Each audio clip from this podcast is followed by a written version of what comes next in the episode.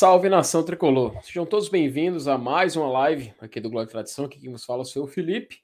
E hoje, meus amigos, a gente vai para a nossa tradicional live de segunda-feira. E hoje eu acho que o papo é muito importante que a gente possa colocar como tema alguns tópicos que se tornaram relevantes com os, os acontecimentos das últimas semanas, né? E eu acho que depois desse jogo contra o Botafogo é importante a gente conversar bastante sobre qual é o verdadeiro foco que a gente deve manter nessa altura da temporada. Bom, a gente está agora no dia 16 de maio, né? 16 de maio, ainda no primeiro semestre, a gente ainda está disputando uma Copa Libertadores, ainda temos chances de classificação, estamos na próxima fase da Copa do Brasil, porém, no Campeonato Brasileiro, as coisas não vão muito bem. Pelo contrário, né? Fortaleza ele precisa pensar bem, ele precisa se, ele precisa recalcular a rota, né? É como se a gente estivesse ali no GPS, né, caminhando para um certo para um certo local e precisamos recalcular a rota, precisamos mudar o nosso destino para poder chegar tranquilo ali no final do ano, né? Afinal, a gente tem que lembrar que esse ano, essa temporada de 2022, ela é mais curta por conta da Copa do Mundo que se inicia em novembro, então é necessário ter muita paciência, mas ao mesmo tempo dar um certo puxão de, orelha, puxão de orelha, uma certa percepção, uma certa noção do que a gente está vivendo na realidade, né? Não deixa de ser fato que a lanterna do Campeonato Brasileiro é algo que incomoda bastante o Fortaleza e o torcedor do Fortaleza. Então é por isso que a gente está aqui hoje para conversar sobre isso, para poder entender esse momento, procurar soluções, mas ao mesmo tempo não esquecer que a temporada ainda está no início. Ainda tem como reverter esse quadro, tá? Inclusive amanhã vai sair um conteúdo comentando sobre isso, mas o foco de hoje é entender esse momento atual tá? Eu vou aqui chamar a minha vinheta, vou chamar aqui meus companheiros de bancada, para a gente dar mais início a um debate aqui no Glória e Tradição, no nosso tradicional programa de segunda-feira.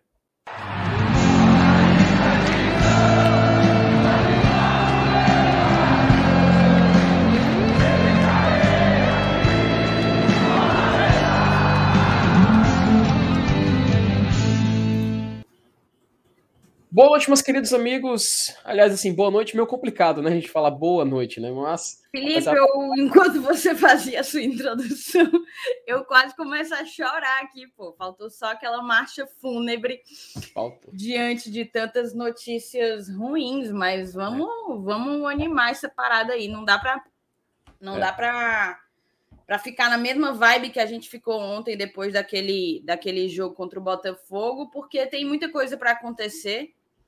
Primeiro que eu não posso, a gente não pode permitir que o Fortaleza nos esmoreça dessa forma, apesar de que acontece, uhum. mas a gente tem que brigar contra isso. E o segundo é que o, águas passadas não movem moinhos, a gente já tem que estar tá ligado no Fluminense. A gente vai jogar a vida pelo Fluminense. E, e até lá, aí sim, cabe todas as análises possíveis do que deve ser prioridade, de quem que tem que tem que jogar, de quem que não tem mais que jogar e todo o resto que a galera do chat está sempre propondo aqui, sempre alimentando o nosso debate. Perfeito, Thais. Inclusive, é, convidar a galera mesmo para enriquecer esse debate, porque acho que a conversa de hoje vai ser importante, tá? Vai ser importante. Eu assisti também o pós-jogo de ontem, entendi os pontos que o Saulo colocou, entendi os pontos que você colocou, achei realmente uma, uma dualidade de ideias assim bem interessante, e eu acho que hoje a gente vai poder destrinchar isso ainda mais. E dar as boas-vindas também para o nosso querido Saulo Alves. Boa noite, Saulo. Opa, tá no mundo, meu querido. Perdão. Boa noite, FT, boa noite, Thaís, boa noite todo mundo do chat. E assim, eu acho que é legal porque às vezes as nossas opiniões, elas têm data de validade, né? Assim, ela dura ali 24 horas, 48 horas, 72 horas, porque caso o Fortaleza vença na, na madrugada de quarta para quinta-feira, é, muitas coisas mudam na visão de cada torcedor, né? Eu vi uma frase do meu amigo Jossi Cleito hoje de manhã que eu compartilho do mesmo sentimento. Ele falou o seguinte: a razão, a razão me diz que o Fortaleza deveria poupar nesse jogo e focar no Fluminense. Mas a emoção, a paixão pelo futebol me diz que a gente tem que ir com força máxima buscar esses três pontos. E aí eu complemento essa frase dele. O futebol nada mais é do que paixão, né? Futebol não é, não é uma coisa muito racional. Não é racional você sair de casa na chuva às 7 horas da noite de uma sexta-feira para assistir Calcaia e Fortaleza. Isso não é racional. Não é racional você ir para outro país gastar 5 mil reais para ver o Fortaleza perder para o River Plate. Isso não é racional. Então, o futebol, às vezes, por muitas vezes, nos faz fazer loucuras, fazer estripulias em nome do amor, em nome da paixão. Então, o futebol é isso. Né? Então, é, ontem eu estava completamente convicto que o Fortaleza deveria esquecer a Libertadores. Hoje, talvez nem tanto. Hoje, talvez eu tô pensando assim: de que, que adiantou então ir, né? Se a gente vai desistir no meio do campeonato. Só que também tem a preocupação da, do rebaixamento. Ao mesmo tempo que eu tô falando isso aqui, querendo me emocionar, querendo entrar na parada da paixão, do amor pelo clube, vem a preocupação de uma Série A, né? Fortaleza é o lanterna, já tá aí, é um, já, já se começaram aquela conversa chata, né? Nas seis primeiras rodadas, é a segunda pior campanha da era dos pontos corridos. Já vi um negócio desse aí. Não sei, não sei o que. A Thaís, aí, a Thaís, aí tem o, o, contraponto, né? A Thaís, a Thaís trouxe um, uma tuitada que na sexta rodada do ano passado só caiu um. Times que estavam com um ponto conseguiram ir para a pré-Libertadores, no caso do América Mineiro. Então, é muito complexo. E eu até falei ontem também no, no pós-jogo, assim que a Thaís saiu, eu acho, Thaís, não sei se tu, se tu, tá, tu aqui ainda, que o torcedor do Fortaleza, ele, por natureza, ele é muito pessimista. Por natureza, ele já é, ele já é muito carregado pelo sofrimento. Porque nós passamos oito anos imaginando que não vai dar certo subir. Isso era em janeiro. Em janeiro, perdia pro Calcaia, perdia pro Quixadá e dizia assim: esse time não sobe. Ou, ou não era assim? Em janeiro, a gente já projetava o mata-mata de outubro. Aí, quando foi em 2018, e aí eu falo por mim, que eu fui essa pessoa, que quando o Fortaleza perdeu, teve uma sequência de quatro derrotas seguidas, né? Sampaio Correia, Criciúma, sei lá, foram quatro jogos sem uhum. ganhar. E não vai subir mais. Vamos ficar em quinto. Vamos ser a chacota. É o time do quase, porque não vamos mais subir. E assim foi naquela Série B. Ano passado, quando o Fortaleza era o, chegou a ser o sétimo colocado, que foi a pior, a pior posição do Fortaleza no ano passado, foi o sétimo lugar. Quando ele chegou em sétimo, a turma começou a dizer: fudeu a Libertadores. Foi o ano todinho guardando vaga para os outros. Fortaleza é o flanelinha da, da Libertadores. Então, é natural que nós, torcedores do Fortaleza, a gente fique com esse sentimento ruim no coração o ano inteiro. E a gente começa essa Série A dessa forma, racionalmente. É muito difícil, um começo muito mal, um ponto em 15, em 15 disputados, a lanterna do campeonato. Mas eu acho que é muito cedo para a gente entregar os pontos. Né? Temos aí muita coisa para a gente buscar tem muitos jogos para acontecer. E, cara, eu só vou desistir quando não tiver mais situação, né? Eu vou me embora pro. Eu vou me embora. Acreditar até o fim. Certamente eu estarei no estádio. Faltam quantos jogos como mandante? 17, né? Isso. Então estarei, certamente eu estarei nos 17 jogos em casa.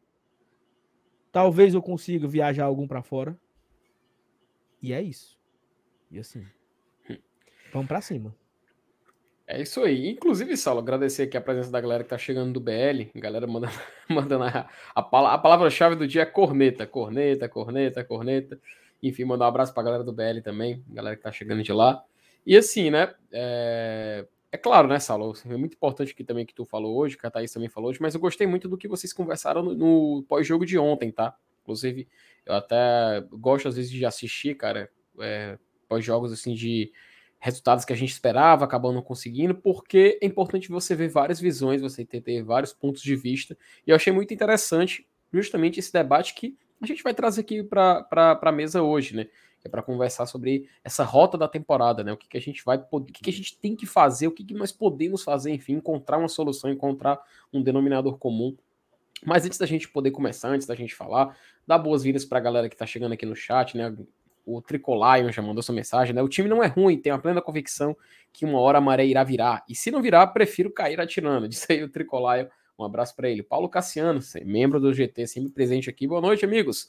É uma semana abençoada para todos, inclusive ao Lion. Acredito que temos futebol para recuperar sim no BR. Só estamos com o mental muito abalado. Só FTzão que dá a sua boa noite aqui, diz que, que acredita que vamos sair logo dessa situação. Vamos sair, FTzão, vamos sair, vai dar certo.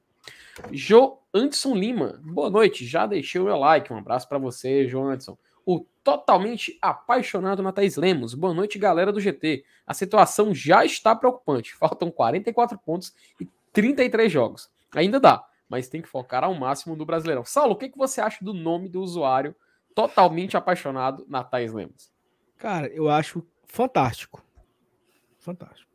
Porque é, é a pessoa expressar a mais profunda paixão por alguém, né? Então, assim, o amor, ele.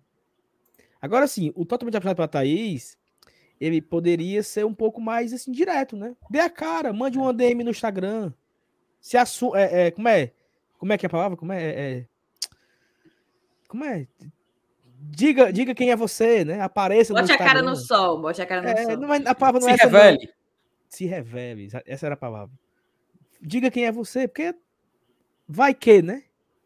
Ó, oh, rapaz. Olha aí, totalmente. Você tem sua chance, cara. Vou Agora dar um spoiler, tá? Vou dar um spoiler. A Thais tá solteira. Então, por que não? Ih, rapaz. Salve, pelo amor de Deus. Olha ele. Não, peraí, tá aí. Não, mas, agora, mas bem, mas agora totalmente que, vai ficar maluco. Mas se bem que a Thaís arrumar um namorado não é muito bom para mim, não. Porque aí ela já não, já não tem tempo direito para resolver os problemas do GT. Arrumando um namorado aí, meu amigo. Atrapalha Prioridades, aqui, né, Salopes? Prioridades, é exatamente isso. É isso aí, mandar um abraço pro Totalmente. Totalmente, fique no chat. Rony Lemos, ele manda o seguinte: nem começou a live e já deixei o like, pois o GT, a melhor mídia especializada sobre o FEC. Boa noite a todos. Um abraço para você, Rony. O Thalita Lima também, pô, Thalita, gente boa demais, sempre presente. Boa noite, GT, marcando presença. Igor Guerreiro também manda o seguinte: boa noite, bancada. Ando meio mufino com a derrota de ontem, tentando só lembrar que o time jogou bem, estava vencendo até o momento da expulsão. É, cara, são os roteiros, né? É, são sempre um roteiro assim mais. É, dramático que o outro, assim, mais doloroso que o outro, né? Então a gente realmente fica sem sentido. Acontece, mas estamos aqui recolhendo e recarregando as baterias, porque, meu amigo, quarta-feira já tem uma final também pra gente, né? Ó, o Henrique, cara, nosso querido repórter Henrique, o ideal é ganhar quarta e domingo. É, tu o ideal jura, é ganhar quarta e domingo, né? Tu é, jura? Ideal, né? Vou bloquear o Henrique, vou bloquear o Henrique. Não, não, não, não, não, não, faço com ele não, não, não, faço com ele não, pelo amor de Deus, pelo amor de Deus. O importante, né, Henrique, é que nós somos sempre Fortaleza, né, Henrique? Eu sei que o Henrique tem esse, esse modo de pensar Inclusive, um abraço para ele e para Grazi. Dedé Cervejeiro. Boa noite, jovens. A fase está péssima, mas eu acredito na nossa campanha de recuperação na Série A. Diz aí o Dedé Cervejeiro também. Um abraço para ele. Rinaldo França, na vitória ou na derrota, estaremos aqui sempre. Olha aí, ó. Viu? É o sempre Fortaleza. Não importa se o Castelão se cave, se a camisa não, não, desbote. Não, não, não, não. Val... Walter Mendonça, nosso querido Walter, um abraço para ele. Boa noite, meus lindos. Boa noite, Walter. Um abraço para você, rapaz. Walter Cândido Silva. GT, boa noite. Confio no Leão. Vai sim reagir no Brasileirão. Aí, até rimou. Um abraço pro Walter também. Outro Walter, né? Clodo Wagner Evaristo. Ô, oh, rapaz, um abraço pro Clodo Wagner. Boa noite, GT. Os ventos que sopram contra, em algum momento, soprarão a favor. A gente, assim a gente espera, né? Bom, e é com a representação dramática de Saulo Alves que vimos como funciona a força do vento ao vivo aqui no Globo Tradição. Um abraço para você, Clodo Wagner. Igor Guerreiro também mandou mais uma mensagem de seguinte que o ponto, um ponto importante é que com mais dois jogos na Liberta, o Fortaleza pode garantir uma premiação que o deixa em condições de contratar para brigar pela titularidade, titularidade de Júlio para frente na Série A. Perfeitamente, tá? Lembrando, passou a próxima fase da Libertadores por volta de 6 milhões de reais passou de fase, mas para jogar a Sula, se ele ficar em terceiro do grupo, ele garante metade disso, ali, uns 3 milhões de reais. Rony Lemos também mandou mais uma mensagem. O jogo de quarta pode ser decisivo para a temporada. Uma combinação de resultados pode nos deixar um empate da classificação. Se esse feito acontecer, muda os ânimos e com certeza irá refletir na Série A. O primeiro superchat da noite, rapaz. Aí, ó. Felipe Alisson. Super possível o time vencer, o time reserva vencer o Aliança. Uma coisa é jogar contra o Vitória, Outra é uma partida de liberta valendo a história. Capixaba, Robson, Ronald e companhia dão conta. Eu confio. E vocês? Ó, oh, sabe o que eu tava pensando? Até um comentário que tu acabou de ver aqui. É que, a depender do que acontecer quarta-feira, pode virar a chave. Isso é um ponto interessante. Só que tem uma situação que eu acho que é o que mais preocupa, né? Assim, o que é que, o que, é que preocupa o cara hoje? Até o Paulinho acabou de colocar aqui. Eu não tô conseguindo nem pensar no Aliança. Porque você olha para a classificação e você fica com vontade de chorar, né? Você fica amargurado. Então você não consegue nem curtir a vibe da decisão que tem nessa quarta-feira. Mas assim, vencer não atrapalha, né? Eu acho que vencer ajuda quarta-feira. Lógico que ajuda. Porque você pode resgatar a confiança de um Moisés da vida, você pode. Um, um, um pode fazer um gol, pode co confirmar a, a boa temporada do Pikachu. O Romero não joga, o Kaiser deve ser o titular na quarta-feira, então o Kaiser pode também fazer o seu segundo gol na Libertadores, que ele fez o primeiro contra o Colo-Colo. Então, assim, eu acho que tem pontos positivos de, de se tirar de uma vitória. Isso é óbvio. Estou falando aqui uma obviedade absurda. Só que eu acho que, por exemplo, uma derrota para a Aliança, ela não impacta muito, sabe? Não sei se você concorda. Sim. A galera tá meio mufina já. Então, como a galera, como tem muita gente que pensa na parada do ah, foco no. Porque assim, se, se muita gente tá na parada do foco no Fluminense, se o Fortaleza perder pro, pro Aliança, o que é que mudou? É, não vai poder, né? Fluminense. Tá entendendo? Se já largou a mão. Exatamente, se já largou a mão. A mão. Exatamente, é, é, é, isso aí. Eu tô pensando nessa, nessa parada aí. Mas assim, é natural que a gente vai torcer, né? Claro, para ganhar, pra gente fazer uma boa partida, para jogadores pararem de perder gol, né? E, e, tudo mais que, que acontece quando ganha, naturalmente, né? Perfeito. É, o Adailton Fiais. Boa noite, bancada. Saudações do tricolor Bahia City. Boa noite especial para a Thaís. Aí, a Thaís, com fãs lá da Bahia. Oi, Thaís. Valeu, um grande beijo para ti, Adailton. É, rapaz, o fã-clube da Thaís só crescendo. Adriano Vasconcelos, boa noite. Tô preocupado com a Thaís, tá abatida demais. Peraí, Adriana, a Thaís tá aqui, Não, nem cara. tô, sabe, Adriano? É... Assim, tô preocupada, tô triste. É... Mas eu tô confiante, eu tô tentando me prender a algumas coisas. Eu vou trazer alguns pontos aos quais eu tô me prendendo para acreditar que a gente consegue reagir e consegue e consegue fazer desse recorte de cinco rodadas lá na frente, se Deus quiser, apenas um recorte de, de crise, de oscilação. Todo ano Fortaleza passa por uma crise. Todo ano tem uma oscilação. Sempre. Logo quando a gente chegou, quando o Ceni foi embora, 2019, quando o Ceni foi embora para o Cruzeiro, a gente caiu em crise. 2020, do mesmo jeito caímos em crise, veio o Chamusca, veio o Anderson, veio o Anderson Moreira. No ano passado, a gente fez um baita de um primeiro turno e no segundo não conseguimos repetir o desempenho. Então já teve aquela galera dizendo vai vai degringolar, não degringolou, mas claro, fez um fez um segundo turno abaixo. Então assim, é, é tentar absorver o que é que está dando errado, corrigir pontualmente para que o nosso momento de crise seja esse recorte dessas cinco rodadas, entendeu? E que a reação se dê a partir daqui. Mas eu vou, daqui para frente, ao longo aqui da live, eu vou desenvolver um pouco mais o meu raciocínio. Bota aí o, o resto das mensagens que, que tem muita gente presa aí. Não, tu tá mutado. Opa! E é o que diz o Leandro Parente aqui, né? Quem foi forjar a torcida do Fortaleza na década de 90 e viveu a ser mais recente é naturalmente pessimista, diz aí o Leandro. Seu ponto de vista, e, Felipe? Eu, eu acho que o que o Leandro falou, tá completando o que eu falei naquela, naquela fala lá, né? Que uhum. nos últimos anos a gente vinha com essa carga negativa. E assim, e, e, e assim, o cara que é pessimista, até alguém, alguém colocou aqui no começo do chat, que ser pessimista não leva ninguém a nada. E eu acho que é até bacana você ser uma pessoa otimista. Eu, eu confesso que eu admiro uma pessoa que acorda às 5 da manhã, que dá bom dia para os pássaros, que vai fazer uma, uma, corrida na praça, que acorda sorridente, chega na padaria dando um sorriso. Eu acho isso maravilhoso. Mas tem pessoas que não são assim. Tem pessoas que têm uma, uma vida um pouco mais reservada. E o cara que é um pouco pessimista, no fim das contas, ele é um cara mais reservado, né? O cara tem medo de se empolgar. O cara tem medo de ser muito. De criar uma expectativa muito grande. Então o cara prefere ficar ali, né? Bota um pé para ver se não cai, vai botando outro. Então acho que é um, é um pouco de, de vivência também. Né? Não tem é. certo e não tem errado. É de cada um, personalidades. Perfeito. E o Felipe Alisson ele também volta aqui e fala, né? O, ah, tá falando totalmente lá, né? O não você já tem, vai que recebe um nem fudendo, apareça, diz aí o Felipe. O outro Felipe que fala aqui é o Felipe Araújo. Salve, Thaís. Nem avisaram ainda entrevista na Rádio Assembleia. Parabéns, foi muito legal. Cara, procurem, galera, no Spotify, nos agregadores de podcast, ah, é Rádio, Rádio Assembleia, tá? Procurem e vão escutar lá o episódio que tanto o Saulo e a Thaís falaram lá do No agregador que você tiver, tem a galera do Deezer também, né? Isso, né? Mas é. pra galera que ainda escuta podcast, a galera que nos conheceu, inclusive, nesse, nesse tipo de formato, a gente gravou com a Magnólia lá da Rádio Assembleia para a gente falar do Glória, né? Não, não apenas de Fortaleza. Óbvio que para falar de Glória e Tradição, você tem que necessariamente falar muito de Fortaleza.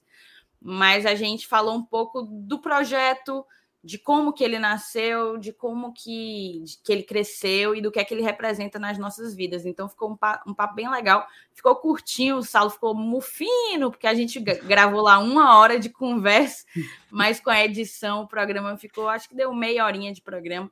Então vão lá dar uma conferida, prestigiar, prestigiar a gente também em outras plataformas, tá?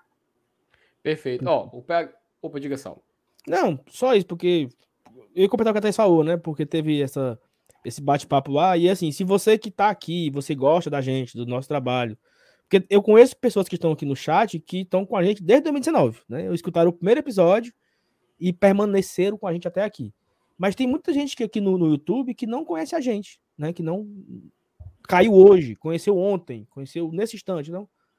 Quer conhecer a nossa história, como o Guarda Tradição começou, por que, que ele representa nas nossas vidas, o que, que ele representa na minha vida, na vida da Thaís, tipo, nós conversamos lá, você pode ir lá ouvir na, no Spotify, você coloca o seguinte, é, podcast cearenses que você tem que conhecer, é o nome do...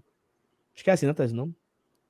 Podcast uhum. cearense. Podcast cearense que você precisa conhecer, exatamente. Precisa conhecer. É na Rádio Assembleia. Toda então, semana eu... eles recebem um podcast daqui, feito por cearenses, e o dessa semana foi, foi a gente. É, foi da semana passada, quinta-feira, né? Então tá, tá no ar desde quinta-feira. Então, uhum. Passar adiante, Felipe. Muito bom. Ó, como eu já li, então vou atender ao pedido dele, tá? Se vocês soubessem o quanto chateado estou, falariam sussurrando. Diz pega, aí o PH Santos.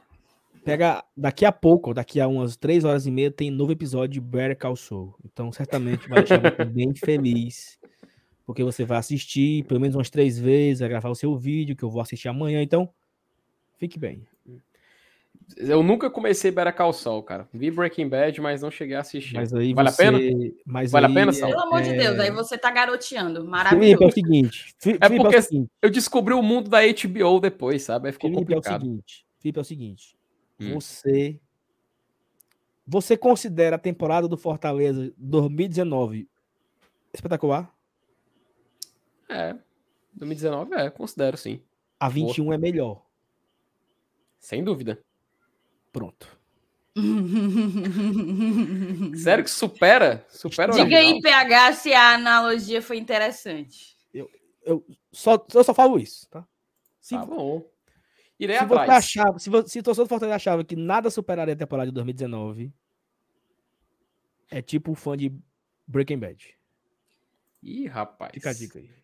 Ei, eu vou dar uma acelerada aqui nas mensagens, tá? Tá, vai lá. Vai lá. O Marcelinho Andrade, foda de uma derrota no domingo é que estraga a semana inteira do cara. Exatamente, é lamentável. Inclusive, o Sal tava hoje falando no grupo lá dos padrinhos. Maldita a hora que meu pai me ensinou a gostar de futebol. É... lamentável, lamentável. Não, porque, porque, porque é o seguinte: o meu pai é o, é o grande culpado disso. Porque se hum. meu pai, por exemplo, tivesse me levado para fazer natação, para ler, né? Tivesse me apresentado o mundo da literatura, conhecer a biblioteca do, biblioteca do, do Ceará, talvez eu fosse hoje um jovem, um, um grande desembargador, um defensor público, um advogado renomado. Não! Meu pai me levou para ver jogo. Cá estou eu, triste, mufino por conta do Fortaleza. E olha que meu pai tá no Ceará, né? Então eu tenho esse detalhe aí pesadíssimo, né? Que ele perdeu, né? Ele não, não soube cuidar Ó, o Iago Barreto se tornou nosso membro. Ele já tinha sido em outros tempos também. Obrigada e bem-vindo de volta, tá, Iago? Daniel Silvério, valeu, Daniel. Boa noite, GT. Passei o dia com abuso de futebol hoje. Só vocês mesmo para assistir. Daniel, o pior é que a gente está escutando isso com alguma frequência, viu? Tá difícil, mas aí a gente se agarra, né? Nós nos juntamos nessa corrente de, de reação para ver se a gente consegue falar de Fortaleza, olhando para frente, que é o mais importante. Vladimir uhum. Nobre, fala, Vladimir. Boa noite, GT. Vim mufino, mas vim para deixar o like e segurar a mão de vocês. É isso aí que eu estou falando. Hashtag vai dar certo. O Totalmente Apaixonado vai ter live pós-jogo na quinta? Sem sombra de dúvidas. Porque aqui é trabalho. É. Mas tem um ponto aí, tá, Thaís? É o seguinte. É... Pra galera que tá caindo agora, tipo, hoje eu, hoje eu fui almoçar com o Gleucimar, né, Thaís? O Gleucim tava com a gente lá no uhum. Monumental, né? Fui almoçar com ele hoje e tal. Aí ele me falou o seguinte: Não, eu, cara, o Gilson me contou uma história da saga dele para Buenos Aires. Era, é fantástico. Não vou contar aqui porque nós estamos sem clima, mas outro dia eu conto. Aí ele me disse que conheceu um cara no aeroporto de Montevidéu. Esse cara mora em Teresina. E ele vai amanhã para Teresina a trabalho e vai jogo com o cara na quarta-feira. Aí eu disse: Peraí, tu vai o jogo com o cara aonde, quarta-feira? Ô, oh, num restaurante, pô, em Teresina. Que restaurante, mas O jogo é 11 da noite. Não tem restaurante para passar jogo um da noite. Não, não existe. Quanto mais em Teresina, né? Porque assim. Plena quarta-feira. Em Fortaleza, eu duvido que tenha um bar para passar o jogo. Ainda mais em Teresina. Aí ele disse: Que conversa é essa, mano? 11 horas. Então, assim, se você não tá sabendo ainda, que nem o Gleucin, o jogo quarta-feira começa às 11 horas da noite. 11, 11, 23 uhum. horas. E aí o que é que vai acontecer? O GT tem uma mega programação. Começaremos a nossa live às 8 horas. Normal, tradicional, tradicional. tradicional. 8 horas. A live dura duas horas, né? Então vai até às 10, normal. Só que às 10 horas, a turma que estará fazendo a live vai ser substituída pela turma que vai fazer o esquenta. Então eu acho que sou eu, é eu. Curiosamente. Aí, nós três. Não, Isso, curiosamente. Estou, não. não. a tradicional. A de tá 8 horas. 8 horas. Tradicional. Ah, sim.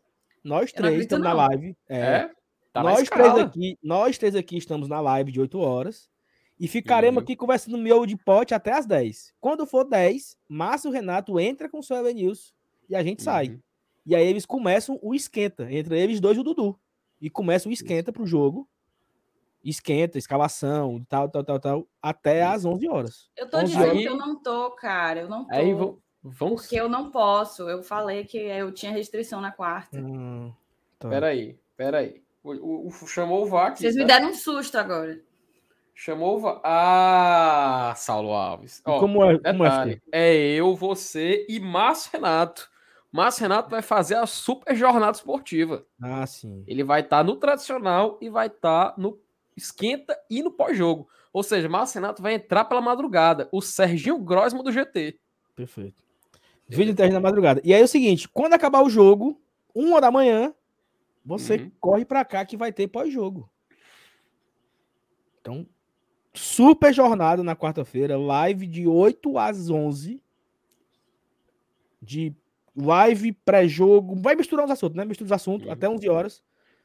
E uma da manhã tem um pós-jogo normal. Então. Uhum. Ó, outra coisa, viu? Ainda vai ter um convidado, viu, FT? Na, na live de quarta-feira. Opa! PH Santos. Rapaz, olha aí. Tá confirmado. pronto, pronto. Ó, oh, vamos lá, vamos na sequência. O Thiago Santiago viu o Saulo de tradição e o Márcio Renato lá na Praça da Cearte quando fui falar com ele perdi de vista. Sim, detalhe, o Ameliso, tá? viu, Thiago? Detalhe, tá? Márcio Renato não usa Fortaleza em público. Ele tava com camisa verde amarela, é treca. Outro detalhe, o Márcio Renato, ele se. Thaís, tu sabia que ele tava lá sem combinar com a gente? Tipo, foi por acaso. Ele disse que não viu no grupo. E ele ia se esconder de vocês. Não, aí ele viu, aí não, não teve como ele fugir, né? Aí ele me deu tchau. De longe, assim, ó. um sorriso amarelo. Que nem a camisa. Foi. Disse, é, muito, é, muito, vagabundo, né, cara? Passamos o dia combinando a, que vinha pra cá. A, a bicha, pelo amor é. de Deus. Ó, oh, o Juvenal também tá por aqui, o Ellison Machado, nosso padrinho. Boa noite, Thaís, Saulo FT. Apesar de todo o sentimento de derrota que nos assola, vamos pensar positivo, vai dar certo. Eli Aguial, boa noite, GT. Já deixei o like. Na minha opinião, o time vai reagir. Estamos perdendo para nós mesmos ou por infelicidade. Com muito trabalho, chegaremos. Aí tem aqui o superchat do Clodo Wagner. Valeu, Clodo Wagner, pelo teu superchat. Ele botou aqui, ó. Diante do que a Thaís coloca sobre crise, sinceramente, prefiro uma crise agora do que na segunda fase. Óbvio que é melhor crise nenhuma. Valeu pela tua opinião e pelo superchat, Clodo Wagner. O Iago botou aqui, ó. O que o Leandro afirmou é muita verdade. Verbalizei isso em um dos rios que produzi para o Instagram. Fomos moldados na dor. Quem viveu os anos 90 sabe. Superchatzinho do Ítalo. Obrigada, tá, Ítalo? Nosso padrinho também. Eu acho que quem está pedindo fora Voivoda é doido. Mas olhando para frente, em que momento vocês acham que isso passa a ser uma possibilidade se o Fortaleza não conseguir reagir?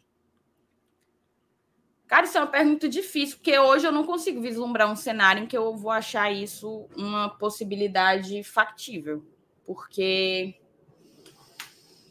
o que é? A gente vai estar tá no rebaixamento, é, indo. Como é? Entendeu? Eu não consigo. O cenário, para mim, tem que ser verdadeiramente desesperador para que se possa cogitar uma possibilidade dessa. Porque a questão não é o Voivoda, que já se mostrou ser um bom técnico. Óbvio, ele tem os vícios dele, ele tem as coisas que você pode discordar, eu discordo de algumas, mas ele já se mostrou um bom técnico, não apenas no Fortaleza. O que ele fez com o Lacaleira também é um case de sucesso dentro do Chile, do futebol chileno. Agora a questão é quem que você colocaria no lugar dele? No meio assim de uma temporada. Entendeu? Assim, então eu acho que é um, uma discussão muito complexa, eu não consigo sequer é, formar assim na minha cabeça um cenário em que eu passaria a achar isso é, uma, uma opção viável. Não, porque assim, eu concordo com o que tu tá falando é o seguinte, é porque se continuar desse jeito, qual, é, qual é o tamanho do quão grosso é o couro do Voivoda, né? Assim, como também quão, quão grande, quão grosso era o, o couro do Rogério Ceni, por exemplo, né? O Rogério Ceni seria demitido em algum momento ou o Paz cairia agarrado com o Rogério Ceni? O Voivoda seria demitido em algum momento ou o Paz cairia agarrado com o Voivoda já pensando no ano 2023? Então, assim, são situações que não tem como saber. Uhum. E assim, a gente lembrar que até hoje, assim, na, desde que o Marcelo Paes é presidente do Fortaleza, durante o Brasileirão, ele só demitiu um técnico, que foi o Chamusca. Durante um campeonato brasileiro, né? O que é aí sair. Aliás, teve o Zé Ricardo. Teve o Zé Ricardo, quase eu esquecendo. 2019. Zé Ricardo, é, 2019 e Chamusca em 2020. Né? Tirando esses dois. E, esse, e assim, qual foi a, a razão deles acabarem saindo do Fortaleza? uma campanha simples assim, de queda livre, né? De queda livre no Brasileirão. Atualmente o Fortaleza já tá largando de lá de baixo, né?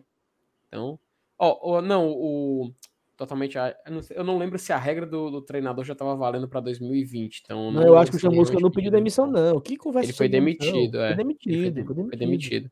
E, então, e, e, assim, e, eu, e eu lembro que tem, teve até uma situação que para quem não lembra, né, o Fortaleza ele teve COVID, os jogadores tiveram Covid.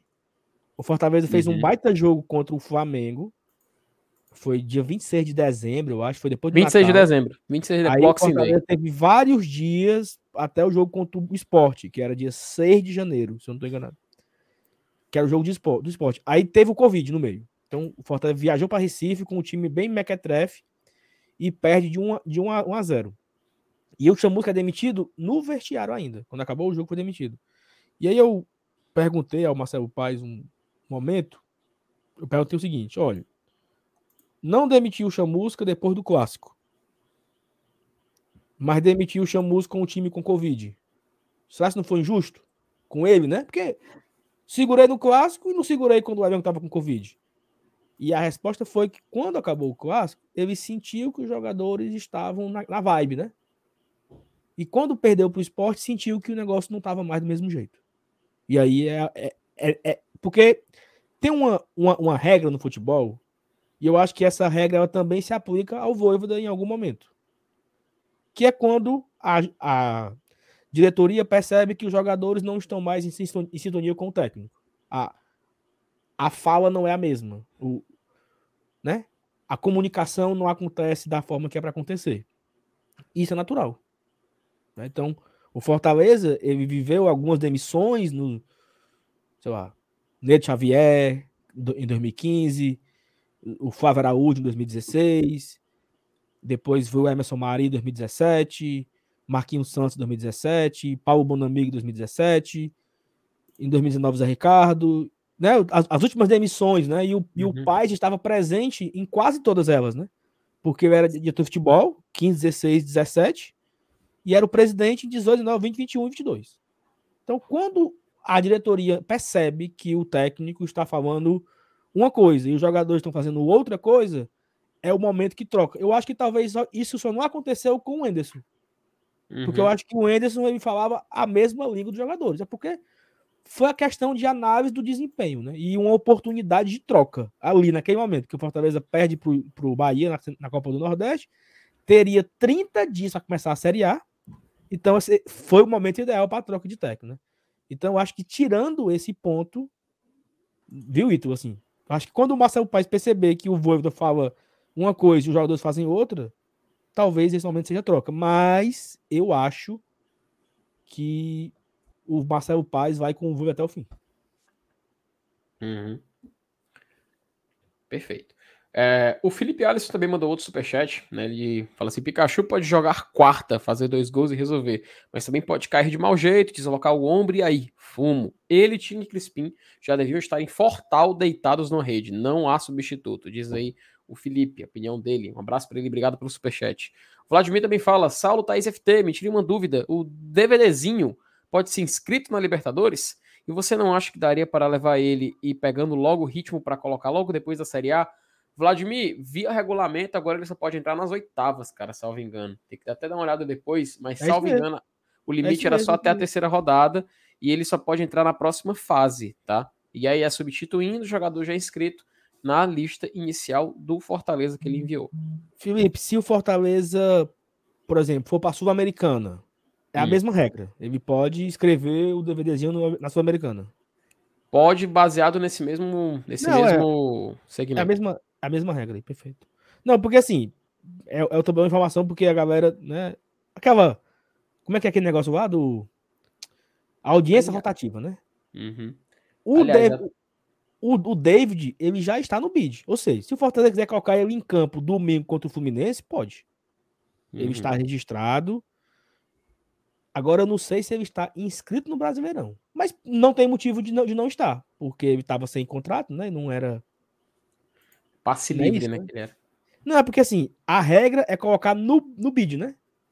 Hum. Tá no bid, tá legal, ou tem que estar tá no bid e tem que estar tá no, no brasileiro. Tu entende, tu entende, tu entende a minha, a minha Sim, dúvida? sim, inscrever na competição, né? Que você fala. Porque aconteceu isso lá com, com o esporte, né? Os, uhum. os zagueiros lá, uns caras que vieram, não inscreveram os caras na competição, não foi isso? O, no caso do Pedro Henrique? Não, tá na falando? verdade, ali ah, foi é uma questão de cartão ele tinha. Não, não, não. É porque ele tinha feito não sei quantos jogos em um time. Ele tinha feito seis jogos no Inter é, campo, tá, não, levou, tá, tá, e levou um cartão no banco em outro jogo. E quando leva cartão, contabiliza como jogado. Perfeito, Mas enfim, e mais interessante a pergunta. Velho. Qualquer coisa a gente pode depois trazer até um vídeo aqui no, no GT, explicando mais detalhes do regulamento e tal. Fica até de curiosidade para posterior, posterioridade. O Iago Barreto não é terra arrasada ainda. Precisamos apenas da primeira vitória para que os atletas, para que os atletas incumbirem mentalmente as suas respectivas missões. Creio que terminaremos pelo menos entre os 12. E ele também fala o seguinte, que acompanha o GT desde 2018, acho que é 2019, né, que foi quando começou no podcast. Hoje, depois de centenas de madrugadas acompanhando o gravado, me tornei membro. Tenho um orgulho e um sentimento bom por cada um de vocês, como se os conhecesse. Abraço para você também, Iago. Muito obrigado, viu, cara? A gente fica feliz aí com suas palavras, viu? Um abraço. É, o Felipe Juan, galera, vamos parar de besteira. Se o FEC ganhar a Sula ou a Copa do Brasil, todo mundo liga o, o FDS, né? Para o rebaixamento. Cara, eu marquei esse negócio do Felipe porque, assim, meu amigo, você tá louco. Completamente louco. Louco no nível sem saber que dia é hoje. Eu quero saber se tem alguém aqui nessa live assistindo que troca a permanência na Série A por uma Sula ou Copa do Brasil. Peraí. Parece, inclusive, os dilemas do. Do peruca. peruca né? Mas do peraí. Peruca. Tu troca? Eu? Ah. Não. Peraí. O quê? Peraí. peraí. o time cai, rebaixado pra Série B. Mas foi campeão da Sula. Não, não pegava? Que loucura. Não, não pegava, cara. Cara, o, o ano de 2012 pro Palmeiras, vocês acham que foi bom ou ruim? Palmeiras, campeão da Copa do Brasil, primeiro semestre. No segundo, rebaixado pra Série B. Cara, eu troco pelos dois. Eu troco pelos dois. Assim, ganha, ganhando Sula e Copa do Brasil e cai. Não, um ou outro, né, pô? Ou ah, tá. Ganhou Copa pelos do Brasil, dois, eu achei ou ganhou a Sula, caía, eu assinava na hora. Oxi. Rebaixamento é, era mais um, o título é único, é eterno, é para sempre, é taça, é não, é história. E, não, isso é conta milionária. É Essa, no que vem. Peraí, pô. E outro, ganhar a Copa do Brasil, assim, se, for, se você for colocar, porque isso é muito absurdo, né? Mas se você colocar no papel, você cai na Copa do Brasil, mas você ganha 70 milhões de reais. Sim, exatamente. Né? Cara, eu não trocaria por um simples fato. Não, não tá a manutenção do projeto na Série A é o que vai permitir que um títulozinho desse aí de Sul ou de Copa do Brasil não seja um ponto fora da curva. Títulozinho não. Títulozão. Títulozinho. Cara, que loucura. Títulozinho é cearense, peraí. Eu assinava não, mas na hora. É verdade. A, na a, a, o que você ia ganhar... Ó, inclusive, o, o, o, Liberal falou ó, que eu ia falar agora, cara. Porque o que você ganharia de premiação na Copa do Brasil passando de fase, acumulado, né? e o que gera mais de 70 milhões, ia superar e muito, né? O que você ganharia numa cota de Série A, assim. Na hora. For pra, é pra pensar nesse Outra aspecto, coisa, né? ok. Beleza, aí no ano que vem não consegue subir. Mas aí a gente. Aí a gente vai estar tá rendendo ainda o dinheiro da, da, da, da, premiação. Aí amarga cinco anos sem conseguir subir. Como é aí, isso aí? aí já, a vida, a vida, a vida segue. A vida segue vai estar tá lá para sempre lá, campeão da Copa do Brasil Não, 2022. Vamos passar aqui, vamos passar desse assunto que eu tô passando, eu, olha, olha que Mas olha que coincidência. Esse dilema aconteceu ano passado com a torcida do Atlético Paranaense, porque eles estavam na final da Sula, na final da Copa do Brasil e lutando para não cair. Para eles saiu o melhor de todos, né? O melhor, assim, não foi o melhor de todos os mundos, mas eles foi assim, tranquilo, porque ganhou a Sula, perdeu na final da Copa do Brasil, mas não foi rebaixado, né? ficou com um troféuzinho ali na galeria. Perigoso, no mínimo, eu porque pegava. o clima realmente não tá 100% não, mas... Eu pegava. Eu, assim, eu, né? Eu pegava. Eu, Saulo, se aparecesse o gênio da lâmpada e o gênio me dá duas opções, duas. Saulo, 16 da Série A e eliminado em quarto colocado na Libertadores e eliminado na próxima fase da Copa do Brasil. Essa é, é uma é um lado A. Opção B, 17 rebaixado. Campeão da Copa do Brasil 2022 e jogou, sei lá, oitavo da sua. Cadê o papel e o cartório? Tá aqui a, a, a mão para assinar. Cadê a caneta? Cara, esse é sem dúvida nenhuma Gente. o maior momento peruca da história do Globo Tradição. Não, não, eu não tô foi, passando mal aqui. não foi mal, minha. Ó, não minha foi minha. Minha pressão tá? subiu aqui, ó. Não foi minha, é, foi provocação do chat. Cara, o futebol, o futebol é história, o futebol é taça, o futebol é conquistas. Um título de Copa do Brasil é único. Vocês estão doidos, né? Olha, Série eu não... já, já, caiu, já jogou várias vezes em Série eu B. Vou... Cara, é tudo eu... questão de continuidade de projeto. Beleza, de você não tornar continua... o título uma coisa pontual. Continua e aí, eventualmente, fica um título e você degringola. O Vitória, o Vitória tem título. Vitória tem um, um título porreta. Onde é que o Vitória tá agora? Só Copa do Nordeste. Onde é que o Vitória tá agora? Como é que o Vitória vai se reerguer? O título tá lá. Mas, a taça vamos, tá lá. Voltar, vai passar o resto da vamos... vida falando disso e quando for jogar a Série D, vai continuar falando disso? Você é louco. É uma questão de projeto. Aqui, ó. Eu morro de bonito aqui, ó. Eu morro de bonito. Campeão Não. da Copa do Nordeste, campeão cearense, campeão da Copa do Brasil. Eu com a minha tríplice, indo, pra, indo pro, pro Maranhão. Lá pro Castelão do São, em São Luís. Sexta-feira. Muito satisfeito. Sexta-feira, Estádio do Café, estreia da Série B. Londrina e Fortaleza. O Saulo chegando para gravar o pós-jogo com a camisa assim, tríplice coroa. Aí tá aqui, ó. Cearense, Nordestão, Copa do Brasil. eu vou ser sincero, eu vou ser sincero. Eu tô com a Thaís nessa, mas é. eu, ab eu abro a exceção se for a Copa do Brasil por causa da cota. Porque aí o preço no outro ano. É, a Sula, Thaís, Thaís, a Sula fica o pé atrás, mas a Copa, do, Brasil, Brasil vai fraquejar um pouquinho pra esse lado. Thaís, a cota da Copa do Brasil é quase a cota da Série A, mulher. Nós, nós íamos jogar a Série B super bombado da cota de campeão, bombado, para voltar facilmente para a Série A do outro ano, mulher. E o título nas costas. Tá é besta. Que bombado, cara. Oh, se você vai perder a cota. Não. É, Vamos passar, por favor, porque eu tô passando mal, tô passando mal, de verdade. Ó. Agora vamos, agora vamos, vamos para nossa, agora vamos para nossa realidade, né? Que não vamos ganhar nenhum nem outro. Vamos, vamos, vamos terminar aqui rapidinho as mensagens. Vou, vou correr aqui para terminar logo, tá? Ó, oh, não, deixa eu botar o... aqui, ó. O Alisson. Bom, Jovens, tá, vocês literalmente estão me encantando a ser membro também daqui. Acho bem maduro para um programa tão jovem. É, parabéns. Aí ele perguntou depois, ele perguntou como que fazia. Para vocês não dizerem que, que eu estou inventando que ele perguntou, ele perguntou, tá? É porque eu não vou agora achar, vocês se empolgarem aí com a discussão, eu não vou mais achar a mensagem que ele pedia. Mas é o seguinte, tanto para o Alisson como para você que ainda não é nosso membro, a partir de R$ 4,99 você se torna membro aqui do canal. A partir de R$ 14,99 você tem acesso ao grupo de WhatsApp. É, tem, um, tem um botão aqui embaixo para você ser membro e também tem um link na descrição tanto aqui do YouTube como nas outras duas plataformas que a gente está é, com financiamento coletivo aberto. Aí quais são os benefícios? A partir de R$ 4,99 você tem prioridade de vir para a tela, os seus comentários. A partir do R$ 14,99 é a mesma coisa, mas você também tem acesso ao grupo, sorteios mensais. A gente está sempre tentando sortear uma camisa oficial todo mês, sortear para a galera gravar aqui com a gente na bancada. Tem muita coisa legal. Então fica aqui o convite, seja membro, fortaleça o trabalho da mídia independente que cobre o nosso queridíssimo tricolor de aço, que se Deus quiser vai permanecer na Série A em detrimento de qualquer título de Copa do Brasil ou Sul-Americano. Ei, na moral, a galera, a galera gostou do.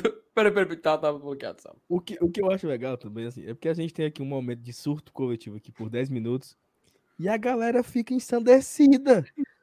Esculhamba, assim, esculhamba na maior naturalidade, entendeu? Assim, Calma, galera, isso não vai acontecer. Então. Eu acho engraçado porque sempre assim, tem gente que gosta e assim, mais centrado, tipo assim, o Paulo, né? Falar obrigado por animar, é a minha segunda. E tem o Paulo Cassiano que já manda a realidade. Cara, tá bom, viu? Porque eu tô ficando preocupado e iludido, cara. Meu amigo, é porque tu não tá no grupo do GT, ah, tu vê as enquetes do Felipe Peruca, cara. Tu não vê as enquetes do cara, que ele realmente se supera. Essa é foi, é nessa energia foi... aí, é daí pra, daí pra pior. Né? Hoje foi ao vivo. E, ó, o Tony, ele fala o seguinte: a pergunta que não quer calar: como Saulo conseguiu desgarrar das influências canalenses do pai dele? Vixe, agora vai longe. Cara, é o seguinte, eu não vou dar detalhes da história, mas é, eu torci um time de fora do estado, né? Eu era um, um torcedor. Eu não acredito. Sabia dessa era, história. Você era um, um misto safado, Saulo? Eu era um torcedor terceirizado.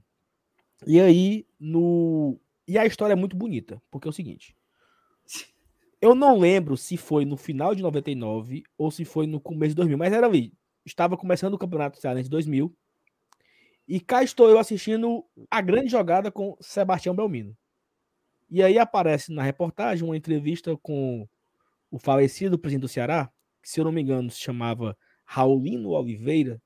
Ele é o responsável de tudo isso. Porque a minha vida, tá, você sabe, ela é movida à raiva, né? A raiva. Com certeza. Então, o GT só algumas, existe por causa de um, inclusive. Algumas raivas que eu tenho me fazem torcer, me fazem seguir a vida.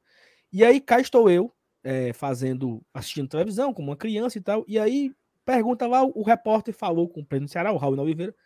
E aí falou o seguinte: não, esse ano o Ceará tá muito forte, não temos rival e não sei o quê. É o Lino Oliveira, né? Não é Raulino. Raulino Oliveira é o estádio, né? Que é o estádio do Volta Redonda. Volta Redonda. É, é o Lino, é o Lino Oliveira. Aí ele falou o seguinte: tá muito fácil pro Ceará e tal, então certamente seremos pentacampeões muito fácil. E aí, na cabeça da, da criança, que o Brasil tinha acabado de perder o Penta em 98, né? Na cabeça da criança não entende o que é pentacampeonato. Aí eu disse, pai, o que é penta? Né? Como é que é penta? Meu pai me explica, não, porque o Ceará é o atual tetracampeão cearense, ganhou em 91. 6, 7, 8 e 9 e ano que vem vai disputar para ser pentacampeão cearense, cinco vezes seguido. E eu perguntei, e o Fortaleza? Não, o Fortaleza tá fudido. Aí eu falei, pois agora eu tô Fortaleza. assim, nesse clima. Defensor pai... dos pobres e oprimidos. É. Por aí. E meu pai não levou a sério. Então, Caio, né, foi me informar. Peguei o radinho, minha avó tinha um rádio de pilha assim, desse tamanho assim. Botei para ouvir o rádio. Então, comecei a ouvir rádio e comecei a me inteirar do que, do que acontecia. E aí, Fortaleza e não sei quem, tal hora. Eu ficava ouvindo no rádio. E aí eu pedi para ir pro estádio. Meu pai torcia Ceará. Meu pai não ia pro estádio. Comigo, obviamente. Então eu ia pro, pro, pro jogo do Fortaleza com o vizinho. E aí, no meio disso tudo, surge quem? Clodoaldo. Eita. Que levou uma geração inteira com ele. Que, aí, e aí vem. Aí Fortaleza foi. Tirou o pentacampeonato em 2000 em Sobral. No outro ano, Fortaleza foi bicampeão em 2001. Eu fui para vários jogos naquele 2001. Aquela Série B de 2002, eu fui praticamente quase toda aquela Série B no PV, no Castelão. Então eu fui me tornando uma criança torcedora doente, né? Eu rádio, eu andava com um rádio gigante na mochila. Eu ia para a escola com um rádio enorme para ouvir o programa no, no, no intervalo, para no ônibus voltando para casa eu vinha ouvindo rádio. Então eu era uma criança que gostava de ouvir rádio, gostava de, de, de, de, ouvir o futebol. E aí foi por isso. Foi crescendo, foi crescendo. Aí eu comecei a ir pro estádio sozinho já em 2004. Eu tinha 15 anos, meu pai já me deixou deixar eu ir só. Comecei a ir só pro estádio e cá estou eu, fazendo um canal no YouTube 22 anos depois de tudo isso. Então essa é a minha história de torcedor. E eu era vascaíno. Como o PH colocou aí. Mas aquela coisa, cara, em 97, que lamentável, né? Se, se, a pessoa acompanhava o futebol em 1997 e não acompanhava o futebol do Vasco, tava torcendo errado, né? Porque realmente o Vasco era não. a potência do futebol brasileiro naquela época, né? E tem um, e tem um grande ponto aí. O Vasco ganhou a Libertadores no dia do meu aniversário. Olha aí, 26 98. de agosto de 98 aniversário de 9 anos. E aí, quando foi que eu soltei a mão do Vasco? É uma boa história. Eu era Vasco. Fortaleza e Vasco. Fortaleza e Vasco, Fortaleza, Fortaleza, Fortaleza e Vasco. O Fortaleza só para a Série A, né? Em 2002. E quando, uhum. e naquele ano de 2003, o Fortaleza ganha o Cearense de 2003 e o Vasco ganha o Carioca de 2003. Então eu foi a mi, meu último título do Vasco. Eu comemorei o título do Carioca de 2003 pelo Vasco. Comemorei, era como era aquele era Léo Léo Matos. Não, o nome do cara, Felipe, um. Hum. Não, lembro o nome do cara, não. Era um, um cara aí, Léo não sei o quê. Hum. Era ele, o atacante do Vasco na época. E aí, na segunda rodada, terceira rodada do Brasileirão, não lembro bem, foi Fortaleza e Vasco. É Léo Matos mesmo, eu acho. Fortaleza e Vasco no Castelão. Foi até 1x0 Vasco, gol do Marcelinho Carioca, de falta. E naquele dia eu saí puto do estádio. Puto puto. Eu não fiquei feliz com a vitória do Vasco. Eu tava nesse fiquei jogo puto. também, meu pai. Fiquei puto, fiquei puto. O nome do cara era Léo Lima. Eu fiquei muito puto. E eu falei assim: eu não torço o Vasco. Foda-se o Vasco. E os caras lá, né? Mete up no cu dos cariocas, né? E eu cantando, entendeu? Então, assim, naquele dia eu decretei: eu quero que o Vasco se lasque. E eu sou Fortaleza a partir de hoje, somente Fortaleza. E pronto, então, nesse Fortaleza e Vasco, eu soltei a mão do Vasco. Já vai fazer 20 anos, né? Foi no Brasileiro de 2003. E, e sabe o que é engraçado? Nessa época, meu pai, ele. Porque meu pai gosta de futebol, então. Nessa Série A de 2003, o meu pai ia pro jogo comigo. Só que ele ia secar, né? Então ia, ia eu, meu pai e o Iago. E era um terror, Thaís. Porque eu e o Iago, naquela alucinação quando ganhava, e meu pai triste, e quando perdia, nós dois íamos puto, quase chorando para casa, e meu pai ia rindo da gente, né? Minha nossa era, era nesse clima, o nosso, o nosso pós-jogo era nessa, nessa vibe. Ó, ó, só um detalhe. Só um detalhe, o Remo falou. Não, Remo, esse aí foi o jogo de 2009, cara. Foi, esse aí foi em 2009, tá? Do Pimpão quebrando o braço. 2003 foi o gol de falta do Marcelo Carioca, que eu também tava lá. Tava eu, CFTzão, meu tio Carlos, meu tio Flávio também, acho que meu primo Júnior, a família toda torcer pro Leão nesse dia e só viu lá o Fortaleza perder na Série A do Brasileirão. Continuando aqui, o Paulinho Brasil, né? Ele falou. É, não, do Toninho Geleu, né? Paulinho Brasil, ixi, foram ver o Matheus Marcelão tocar, né? Dizer o Paulinho Brasil. Paulinho, eu não fui porque isso foi ontem, na hora do jogo. Olha a merda. Deixei de ver o jogo, deixei de ver o Matheus e o Marcelo para ver Botafogo e Fortaleza. Nós somos no sábado. Tava tendo só um maracatu lá, o negócio aí, meu pai. Eita, rapaz. O Re Regis Catunda. Vocês sabem se o Max viajará para Lima? Com a palavra Thaís Lemos. Não. Não. Aparentemente não. Apare... Não, vou explicar. Acredito que não. Tudo indica que não. Por quê? Porque o time faz o treino de pronto amanhã de manhã e já viaja logo depois para Lima. Quem está no Rio de Janeiro são Boeck e Fernando Miguel, que estiveram no banco contra o Botafogo, e o Hugo. O Hugo postou uma foto assistindo ao jogo lá no Engenhão. Então há três goleiros na delegação. E o próprio Max postou foto aqui em Fortaleza hoje de tarde. Então, é, né, liga uma coisa com a outra. Acredito que o Max só volte ali contra o Fluminense. Show. Mauro Filho, rapaz. Segura vivendo... na mão de Deus e vai. Oh, rapaz, a profecia vivendo... se concretizou. Ih, rapaz, e esses boatos de Tanana titular? Rapaz, estou vivendo a base de Sheralto, Dramin e Lozartana. Toda vida que bate os 30 no segundo tempo. É pesado, viu, Mauro? Pesado, complicado. o, Mauro tá, o Mauro tá do nada pro acabou-se, viu? É, ele já tá entregue. Força, tá Mauro. Entregue. Forças, forças, companheiro. Rapaz, o nosso querido, nosso querido Márcio Denilson, rapaz, ele mandou um superchat de 20 reais falando que tem que respeitar as enquetes do GT. Ah, e assim, do... pra galera que não é membro, todo dia tem uma dessa lá, viu? Ora. Se isso é bênçãos... bom ou ruim, eu não sei, mas todo dia tem uma dessa lá. Com as bênçãos do nosso querido Peruca. Inclusive, acho que vai ser o programa que ele mais foi citado, viu? Inclusive, até agora. Ó, Thaís, o Alisson Nunes, ele pergunta: padrinho é o quê? que ele não quer saber o que é padrinho. Ah, Alice, é porque antes da gente vir para o YouTube, a gente já tinha financiamento coletivo e o nome era padrinho, no sentido de que eles nos apadrinham, eles são pessoas que prestigiam o nosso trabalho, respeitam o nosso trabalho e ajudam com a contribuição mensal. Então a gente já chamava, só que aqui no YouTube, o YouTube chama de membro. Então, assim, membro é padrinho, é a mesma coisa. Pronto, a gente, a gente, a gente ficou, continuou chamando de padrinho o membro que vai para o grupo de WhatsApp. Só isso. A Daniela mandou fazer a pergunta lá do a lá peruca pro Marcelo Paes. Meu Pronto. Eu queria, eu queria saber se o Saulo tinha coragem de fazer essa pergunta na frente do Marcelo Paes. Não, mas aí, mas aí, mas peraí, peraí. A liberdade de expressão acabou, foi? Estamos numa ditadura, eu não posso ter minha opinião, não? Ora, porra. Minha a opinião é senhora. é individual, tem gente que gosta de tem gente que gosta de açaí. Eu não gosto de açaí. Tem gente que gosta de brócolis. Eu não gosto de brócolis. Então a vida é, é livre. Eu escolheria. Se você não concorda, ok, tudo bem. É você e eu. Oxi. Simples.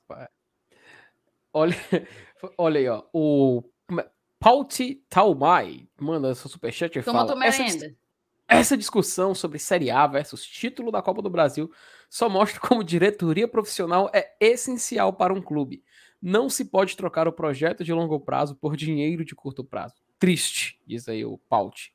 Pra tu, viu, Saulo? Só Não, faltou eu... o hashtag lamentável. Eu acabei de, eu acabei de falar, entendeu? Que eu, eu respeito totalmente a opinião dele. E ele não tá errado, não. E eu também tenho a minha. Nessa, nessa dividida aí, agora é a dividida desse jeito, né? Título, não sei o que, parará, parará. Eu trocava, uhum. mas não tem problema nenhum. Quem não concorda, não estamos aqui para brigar, não. Estamos aqui Bora, para vamos embora aqui, ó. Tem é, outras mensagens, hein? Vou acelerar. o Iago botou: tenho a mesma idade do Saulo e temos muitas coisas em comum na, na vivência enquanto torcedor do Fortaleza. Meu pai é canalense. Acredito que isso inconscientemente potencializou nossos sentimentos. Valeu, e, Iago. E o meu Isso. pai é o seguinte: meu pai ele tá fazendo de tudo para levar o neto. Mas aí, meu amigo. Coitado. Não, Ih, não. rapaz, tem como mais não. Todo dia eu pego a mão do Arthur e faço assim, ó. L, papai, faz o L, papai. E eu fico, né, esticando os dedos do menino para fazer L. Ele não vai me dar esse desgosto, não, Maria. O PH, ou seja, depois que o Saulo largou a mão do Vasco, o time acabou-se. Acabou-se. Alô, Casemiro, tá aqui ele. O Felipe Alisson, resenha boa, nem parece que a gente está a duas rodadas do primeiro time fora da zona. É, rapaz. Ó, o Pedro, nosso padrinho, botou: Minha história ex-mista é semelhante à do Saulo, só que com Corinthians. Mandei o Corinthians se lascar na derrota de 4 a 0 na Série A de 2006. Eu tenho uma história sobre esse jogo aí, tá?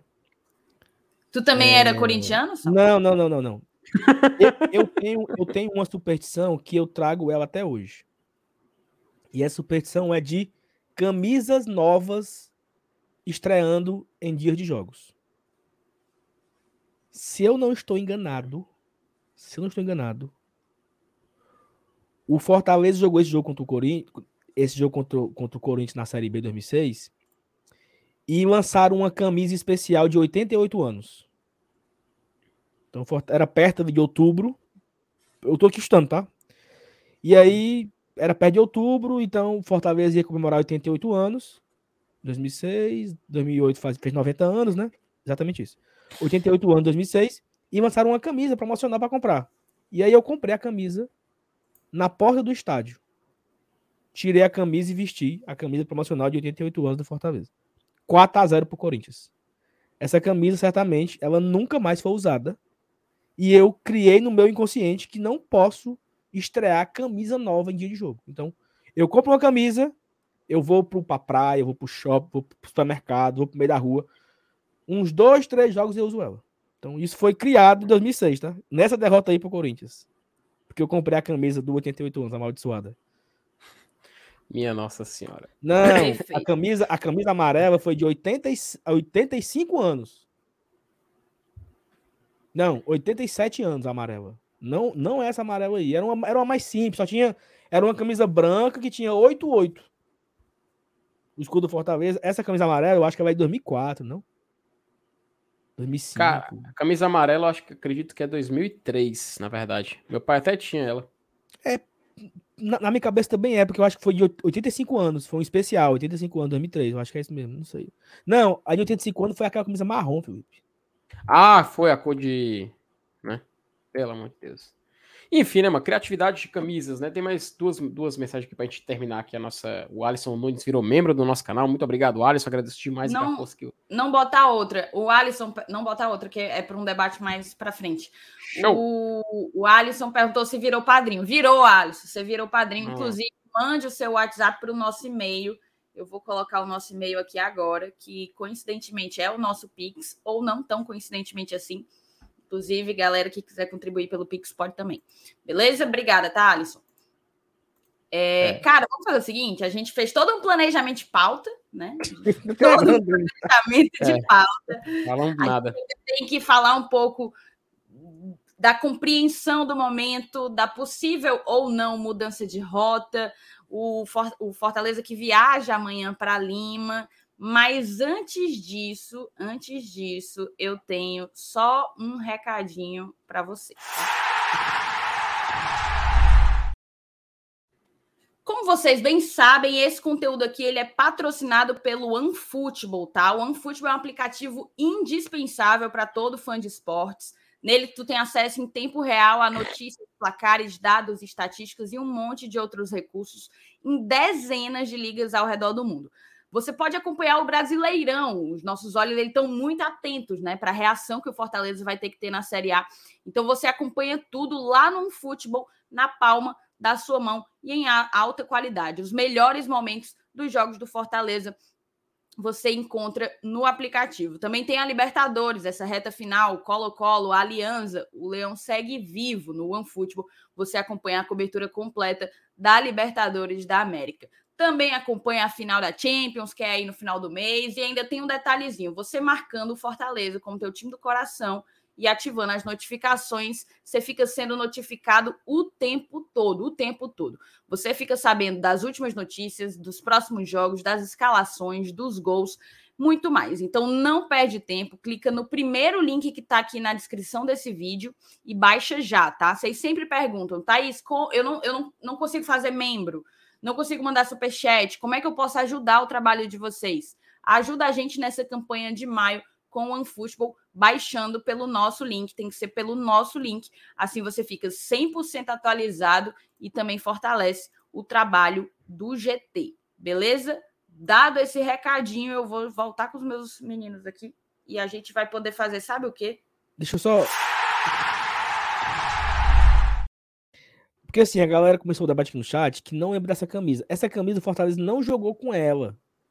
Era uma camisa. E assim, e eu não sei nem se essa camisa era da TUF ou se ela era do Fortaleza. Era uma camisa simples, 10 reais. Mas 2006. eu comprei.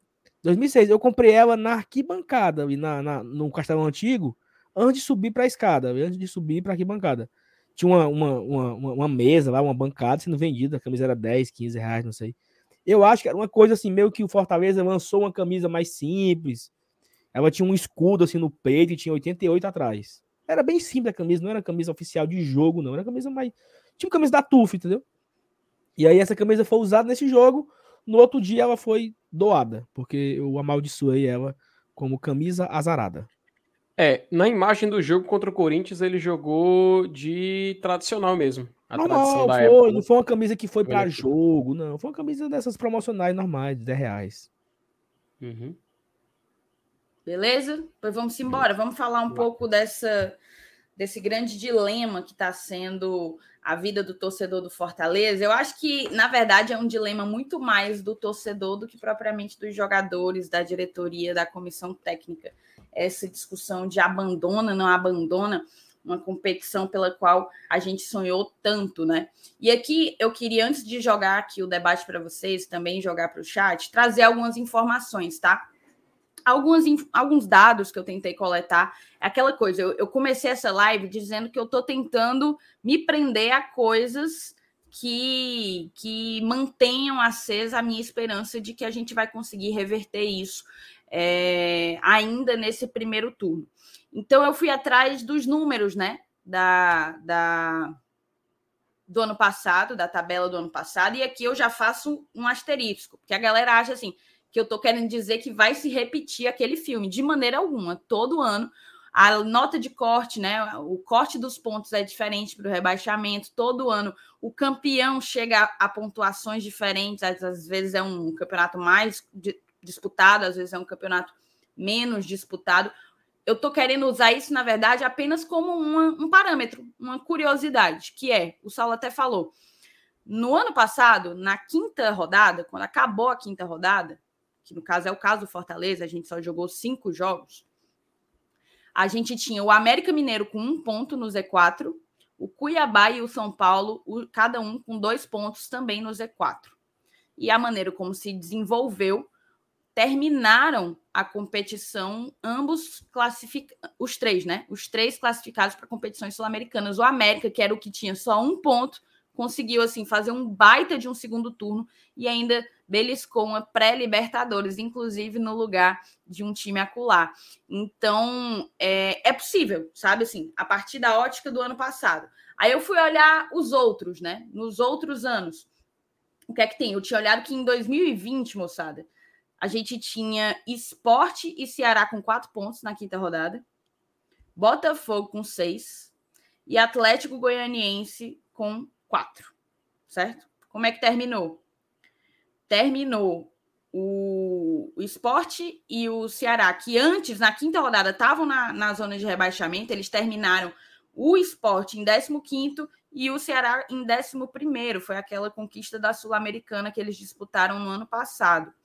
Entendeu?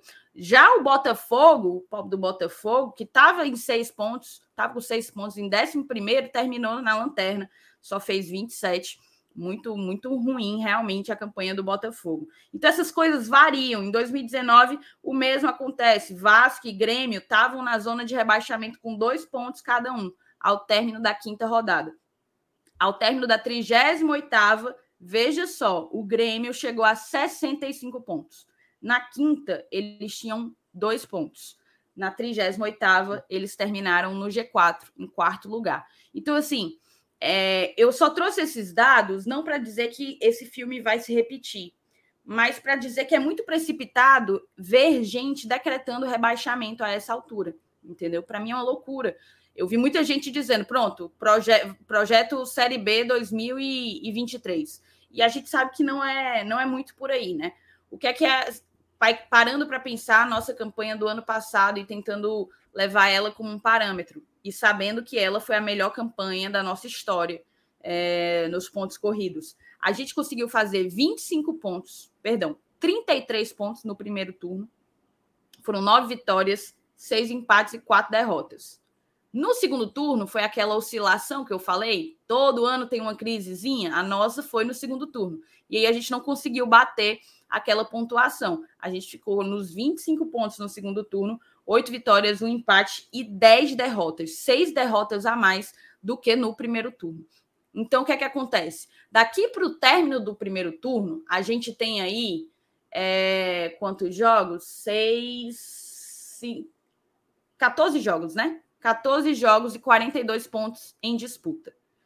Se a gente consegue 50% desses pontos, vai para 22, né? Somos o nosso umzinho com mais 21, um aproveitamento de 50%, a gente já consegue uma pontuação que eu julgo ser segura para a gente brigar por coisas melhores no segundo turno.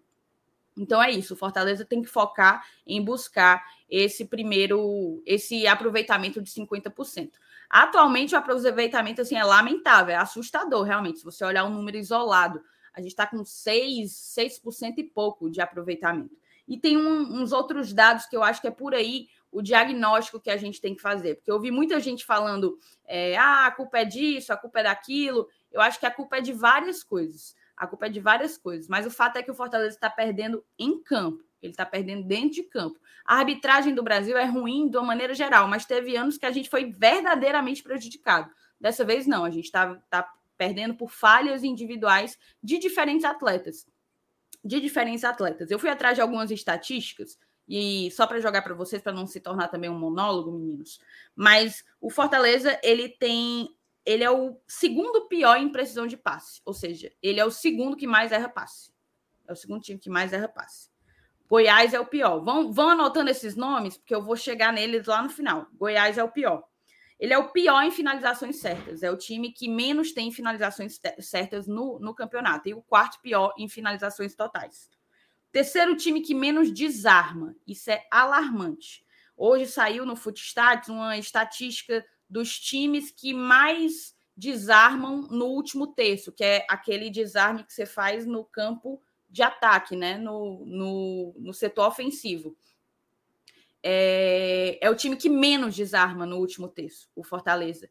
E isso corresponde, isso indica muito a baixa produção, a baixa produtividade ofensiva, porque é a partir de roubadas que a galera pega a defesa desarrumada e falta recomposição consegue surpreender e fazer gols. É dessa maneira. Os times que mais roubam bolas no último terço é o quê? Palmeiras, Atlético Mineiro, Flamengo, entendeu? Então não é por acaso, não é por acaso mesmo. O Fortaleza, reforçando, é o terceiro time que menos desarma. Quem são os piores? Ceará e Goiás. É o pior ataque junto com o Atlético Paranaense e Atlético Goianiense.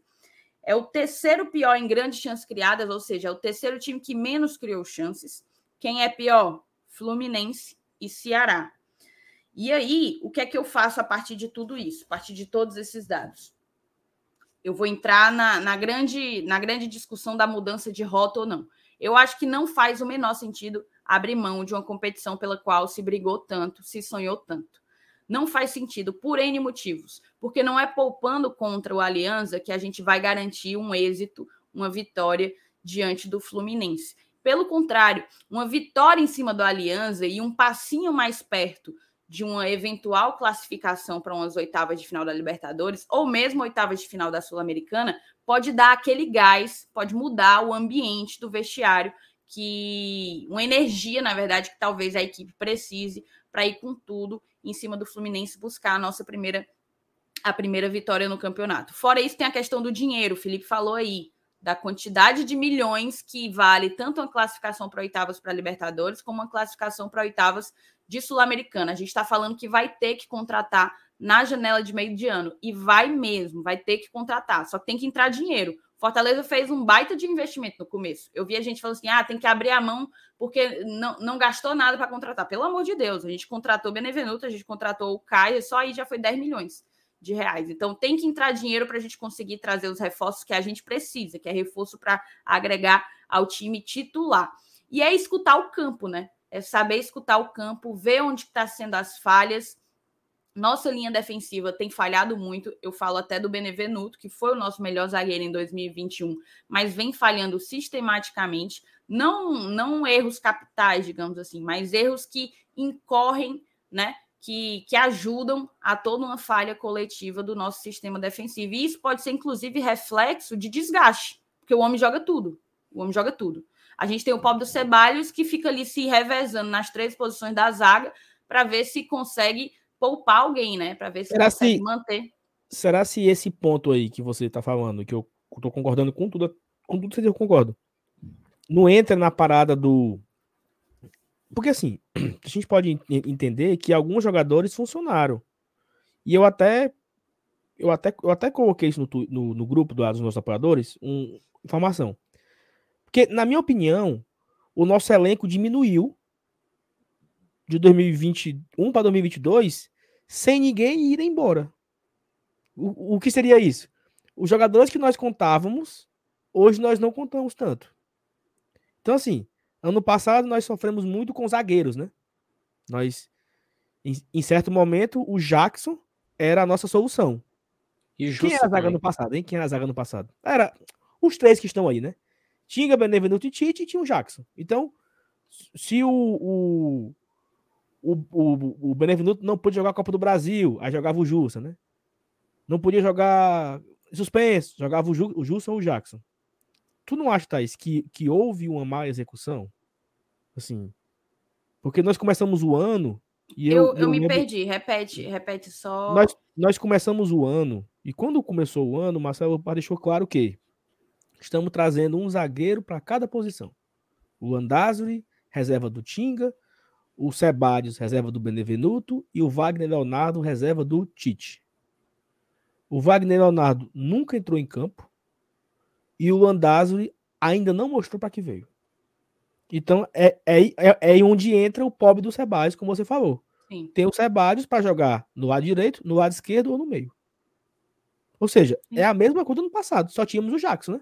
De confiança. Que o torcedor confia, que o torcedor confia. Acho que a palavra é essa, o consultor confia. Aí vamos para o meio. No meio, Jussa, que terminou o ano espetacular. Assim, terminou o ano muito bem, o Jussa.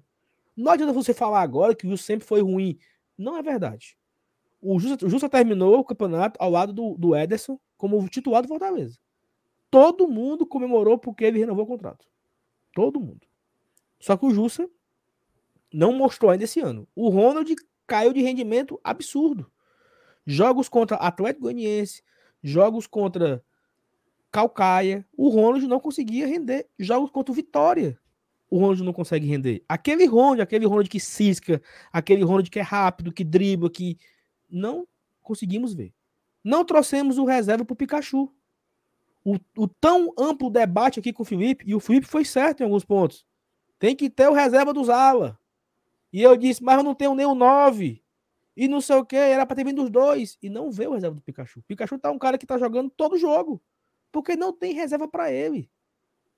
O reserva do Pikachu contra o Vitória foi o, Crispim. Ou seja, para poupar um, eu tenho que sacrificar o outro. Aí veio o reserva do, do Crispim, que é o Capixaba.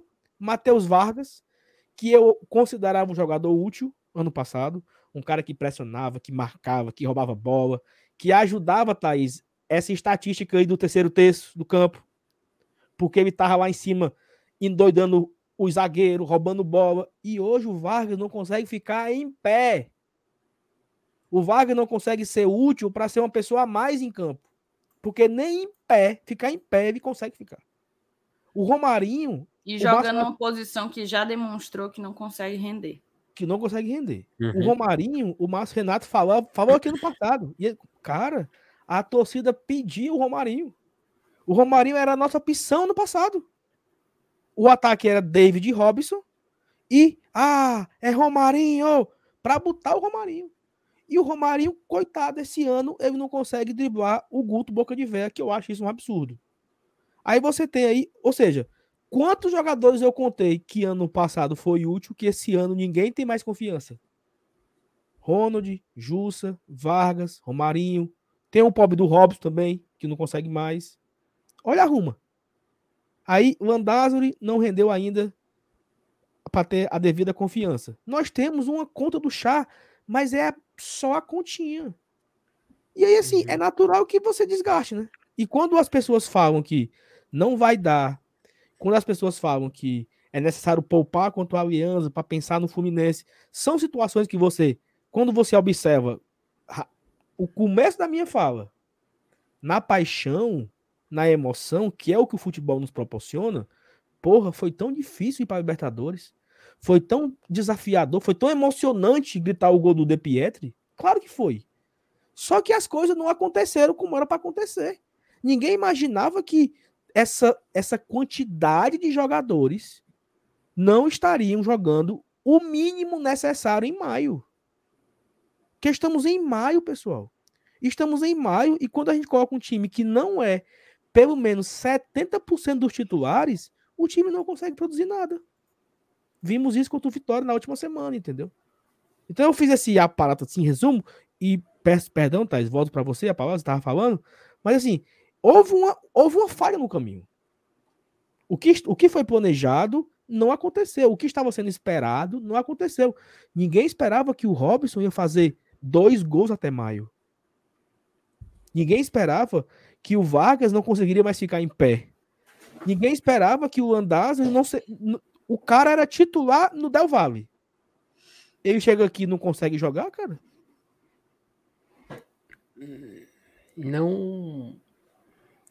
É... Felipe, você quer falar alguma coisa?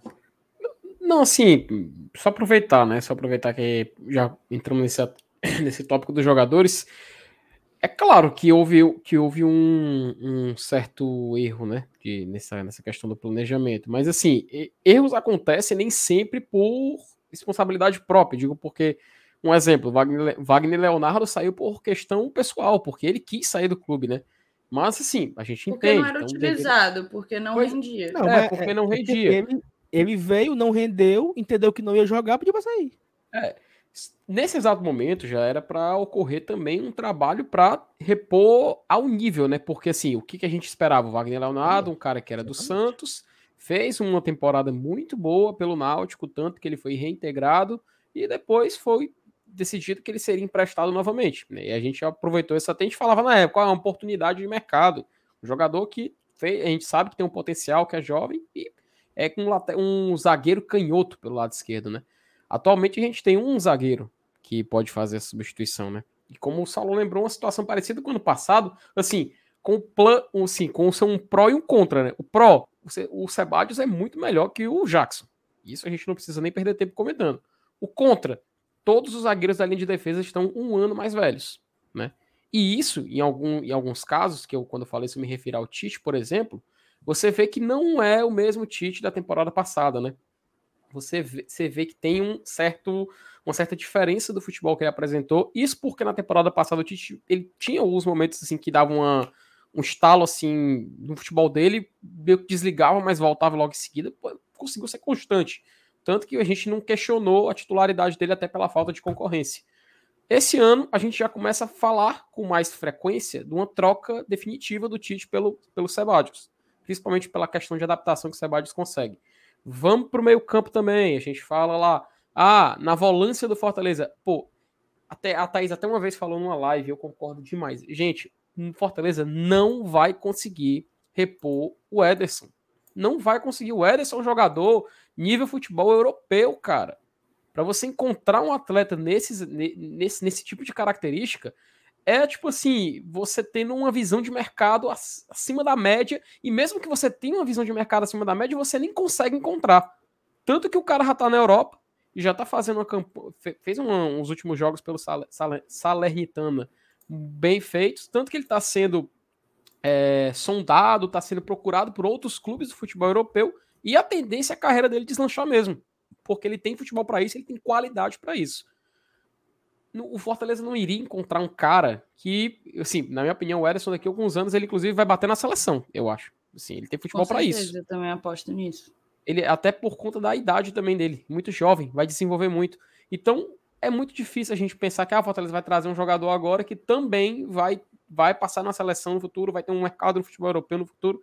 Não é bem assim. A gente tem que lembrar da nossa realidade. Trouxemos quem? Zé Wellison, que era também uma oportunidade, um empréstimo de um clube da Série A, um clube onde ele não teria espaço, que é o Atlético Mineiro, e ele veio para cá. Começou muito bem, começou voando, pô, fez até gol na final da Copa do Nordeste. Mas, como a fase do time realmente andou um pouco para trás, é natural que o futebol dele também faça isso. Mas não tô dizendo que ele tá mal, tá? Pelo contrário, ele ainda disputa. Tanto que a gente ganhou outro jogador para brigar a posição com ele, que é quem? O Hércules, um cara da base, que não era primeira escolha ano passado, e na minha opinião é um ganho, tá? É um ganho no meio-campo do Fortaleza, porque você tem um jogador jovem, tem um jogador que se desenvolve, tem um jogador que tem potencial de ser titular do Fortaleza. Aí você pode falar Felipe, que é o cara que permaneceu no ano passado, teve um alto na carreira na temporada passada, veio para uma baixa. Nesse momento ele, na minha opinião, ele vai, ele está sim numa parte de ascensão da temporada. Me assusta até um pouco, um, me, eu tenho um receio também, é melhor dizendo, de que assim como em 2021, o futebol dele possa cair também em 2022. Não espero, pelo contrário, eu tô vendo ele só ascender, só melhorar até agora na temporada. Tem que discorde, mas essa é a minha opinião. Se a gente passar, como a gente falou, para as alas, o Saulo muito bem lembrou, o Pikachu ele é um cara que o Fortaleza é completamente dependente. Não dá para a gente pensar no Fortaleza sem Iago Pikachu nesse momento. Inclusive, imagina só, só, só um cenário. Imagina que ele uma lesão dele igual do ano passado naquele jogo contra o Atlético Paranaense que ele machucou o braço, ficou um tempo fora. Pô, esse ano o Fortaleza estaria completamente perdido. Porque o, o, o, Pikachu ele é ala, ele joga também de lateral, ele joga de atacante, e toda vez que o Fortaleza ataca, ele tá ali na pequena área. Então é uma independência muito, muito complicada, mas que é uma arma do Fortaleza. Tanto que o Fortaleza ganha jogos por causa do Pikachu. E quando a gente chega no ataque, por incrível que pareça, contrário do ano passado, é onde o Fortaleza mais está assim. Não, não, vou dizer nem em paz, acho que não é a palavra mais correta, mas é que ele está com menos dor de cabeça.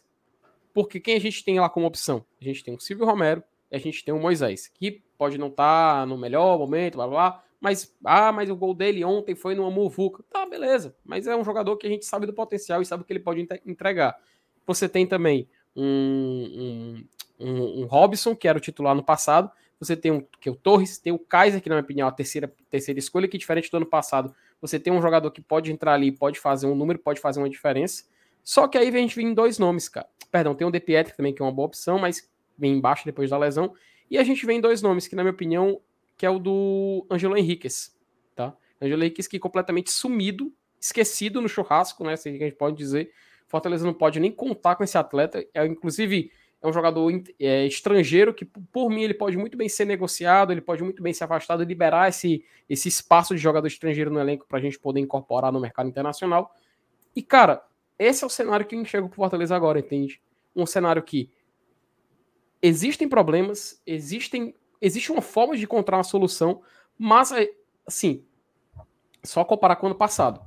Pega o Fortaleza na metade do ano, Fortaleza como estava indo, o que, que começou a ocasionar os problemas, o que foi que ele fez? Teve problemas de contratação, problemas de procurar jogador no mercado. A gente encerrou uma temporada com, com muitas falhas. Esse ano a gente tentou isso, reforçou. Não conseguiu até então. Parece que houve um certo trabalho, Algumas peças deram certo, Silvio Romero, Sebadios, enfim, mas o outro, a grande maioria, passa a impressão de que não deu certo. Eu não vejo esse cenário de fim do mundo? Eu vejo muita gente falando que tá, Fortaleza se acabou, Fortaleza contratou tudo errado, tem que trocar, tem gente falando, ah, bota o sub-23. Não, cara, também não é assim. Não é tão radical assim. Tem, existem erros, existe, existe sim uma queda de qualidade, mas na minha opinião não é o fim do mundo. Minha opinião não é o fim do mundo essa janela que vai abrir agora no mês de julho é de extrema necessidade para o Fortaleza contratar. E todos os setores, apesar do ataque eu falar que é o que tem menos dor de cabeça, eu traria reforço até para lá também, cara. Até para lá também, porque se a gente perde um jogador, como o Saulo falou, fica a conta do chá. Porque quem a gente conta é o Kaiser e o restante, quem que vai colocar? Mas assim, já que o Robson, por exemplo, não está entregando. Eu confesso que eu, eu concordo que, por exemplo, Fortaleza, para começar a conversa, e assim, Vamos supor que a janela abra dia 18, certo? Né? né? Esse, é, esse é o dia, né? 18 de julho. É, né? 18 a 17 de julho. Eu, eu espero que no dia 1 de julho o Fortaleza anuncie assim uns quatro. E esses quatro fiquem só treinando até o dia 18 para sair no bid para poder jogar. E esses quatro que eu espero deveria ser, na minha humilde opinião, deveria ser um zagueiro para fazer lá volume junto com o Sebadios. O ala direito para segurar na mão do Pikachu para dar uma folga a ele. um jogador para descansar o Lucas Lima quando necessário e talvez um atacante. Mas eu tô. Com o atacante eu posso até não botar como prioridade. Poderia ser um volante, mais um volante, né? Um zagueiro, um, um ala direito, um volante e um camisa 10. Um jogador mais ofensivo para brigar com o Lucas Lima. Vindo esses quatro jogadores e esses quatro para brigarem pela titularidade, ok, ótimo, parabéns. Mas isso é só daqui a dois meses. E até lá? A minha preocupação é essa. E até lá? E até esse dia. Até esse dia, a única novidade que nós podemos ter é o, o David aqui, que tá no bid. E que eu todo dia eu acendo uma vela para esse rapaz jogar bem e morrer de fazer gol ou de dar drible, dar passo pro Romero para brigar para brigar pela posição junto com o Moisés. Porque não tem esse cara hoje. A galera pega o De mas o De às vezes tá ali, às vezes não tá. Então, De Pietro pós-lesão é outro jogador, cara tem que ser um cara para brigar com, com o Moisés ao ponto de dizer: não, entrar o Moisés, entrar o David, tô de boa. Né? Então acho que essa é a minha esperança. Mas até lá, cara, até lá nós só temos um zagueiro para jogar. Tipo, o Sebadios foi expulso contra o, o, o Botafogo ontem, né? Então ele não joga domingo contra o Fluminense. Imagino que o Sebadios será titular contra o, o Alianza, né? Não faz sentido não ser. Então alguém vai ser poupado contra o Alianza. Quem é que foi poupado ontem? Tite, né? Tite, que acabou entrando é, então, então, tempo. Então, na lógica aqui, na, na lógica, certo? O Tite volta. Talvez poupe o Benevenuto, né? Joga Tinga, Sebadios e Tite. Já que o Sebadios não pode jogar domingo. Então, só tem ele. E, e eu falei isso aqui, não sei se vocês lembram. Se esse menino jogar pelo lado direito tão bem como ele joga pelo lado esquerdo, e pelo meio, é um monstro. E é o que ele é. O menino tem 20 anos, joga nas três, nos três lados da zaga, né? esquerdo, meio ou, ou direito. Teve uma infelicidade enorme ontem de tomar um cartão bobo por lateral e fazer uma falta. Inclusive, abro aqui um, um enorme parêntese. O cara que torce Fortaleza, ele tem que parar de ser idiota, tá? E nessa hora do Fortaleza não, de todas as torcidas ele tem que parar de ser idiota. Se, se você for falar do que eu tô achando, é, não é só idiota, né? É não, cruel. É, é absurdo. Uhum. Todo, o menino todo... errou ontem. E aí? Aí eu vou lá no Instagram do cara, chamar ele de lixo, chamar ele de imbecil, chamar ele de idiota, mandar ele embora pro Equador. E aí? É, é assim que. Ou é Colômbia, né? Que vai colombiano. É assim que a gente trata o, o atleta? Ele errou, beleza. Vamos criticar, é porque ele errou. Deu gol. Talvez a culpa da, da derrota esteja ali bem, bem, bem forte em cima do garoto. Mas e aí? Vamos lá no, no, no Instagram do cara, é, massacrar o cara. O que é que a gente ganha com isso, assim? Na boa mesmo, assim, na boa. Você é torcedor, você é o, o idiotão. Porque eu acho legal, sabe o que é? Porque o cara não tem vergonha de ser idiota. Esse é o ponto. Porque o cara pode ir. Não tem aquele negócio, né? Curious Cat, né? Que a pessoa manda uma pergunta no anônimo, né? Aí você pergunta para a menina no anônimo, você ofende uma pessoa no anônimo. O cara vai no Instagram com o comentário dele, com nome, sobrenome, foto. Aí às vezes o cara na foto do cara tá o cara e o filho. Aí Sim. o cara comenta assim, ó: "Tu é um lixo, seu filho de uma puta". Como é que o seu filho se sentiria lendo isso, cara? Como é que a mãe do Sebádio sente lendo esse comentário? Porque o cara errou, porra. Beleza, e aí? Vou mandar matar o cara, então, porque ele errou? Então, o que que o Fortaleza ganha com. Porque assim, cara, a gente pode criticar, a gente pode comentar que o cara errou, a gente pode. De... Mas ir lá no Instagram do cara, ofender o cara, assim, eu acho que é demais, sabe? A gente extrapola o limite da racionalidade. A gente tá perdendo a racionalidade, cara. Então, assim, calma, entendeu, porra? Somos uma terna, ok, somos uma terna. Tá todo mundo com medo, tá todo mundo com medo, mas e aí? Tá todo mundo aqui elogiando que o menino foi um acerto, que o menino joga nos três lados da zaga, que o... esses dias o André Galindo, né? Não sei se vocês viram no Twitter, ele comentou assim: que zagueiro bom esse do Fortaleza, que achado. Como é que acha um menino na Série B do colombiano? Aí os caras vão lá no Instagram do cara. Cara, são comentários absurdos. Assim, é de, é de você. Então, Sebádio não joga porque foi expulso irresponsavelmente, diga-se de passagem, mas que ele não merece o, o, a, a, a covardia que fizeram no Instagram dele ontem e hoje, né? É isso. E tem outras pessoas aqui falando do Moisés também, que o mesmo está acontecendo nas redes sociais do, do Moisés. Cara, é. baita, baita debate. Eu vou colocar aqui algumas mensagens antes de tentar é, encaminhar a discussão para o seu, seu finalmente, né? O Cláudio Matheus colocou aqui. Comecei a torcer para o Fortaleza. Obrigada pelo superchat, tá, Cláudio? Cláudio mudou a foto, viu? Comecei a torcer por Fortaleza no dia 23 de maio de 99. Nessa partida, vencemos com gols de Clodoaldo, 2, Heron, 2, Cleiton Maranhense, 2 e Helber. Duvida alguém no, no universo saber qual jogo foi. Tu sabe, Sal? Fortaleza 7, Ceará 1. Ceará 2. 2, 7 a 2. 7 a 2. Era pra ele ter apostado, né? Pra ver se tu ganhava em alguma coisa. Cláudio, Cláudio Matheus, que é meu amigo. O rei de Antofagasta. Tu sempre fala isso, puta merda. Rapaz. A Thalita, a tal da intensidade que perdemos esse ano e a galera pedindo a saída do Voivoda. Se os jogadores não fazem a culpa é do técnico, vai entender. O Adriano Cavalcante, domingo, 40 mil torcedores para empurrar o Fortaleza rumo a uma vitória.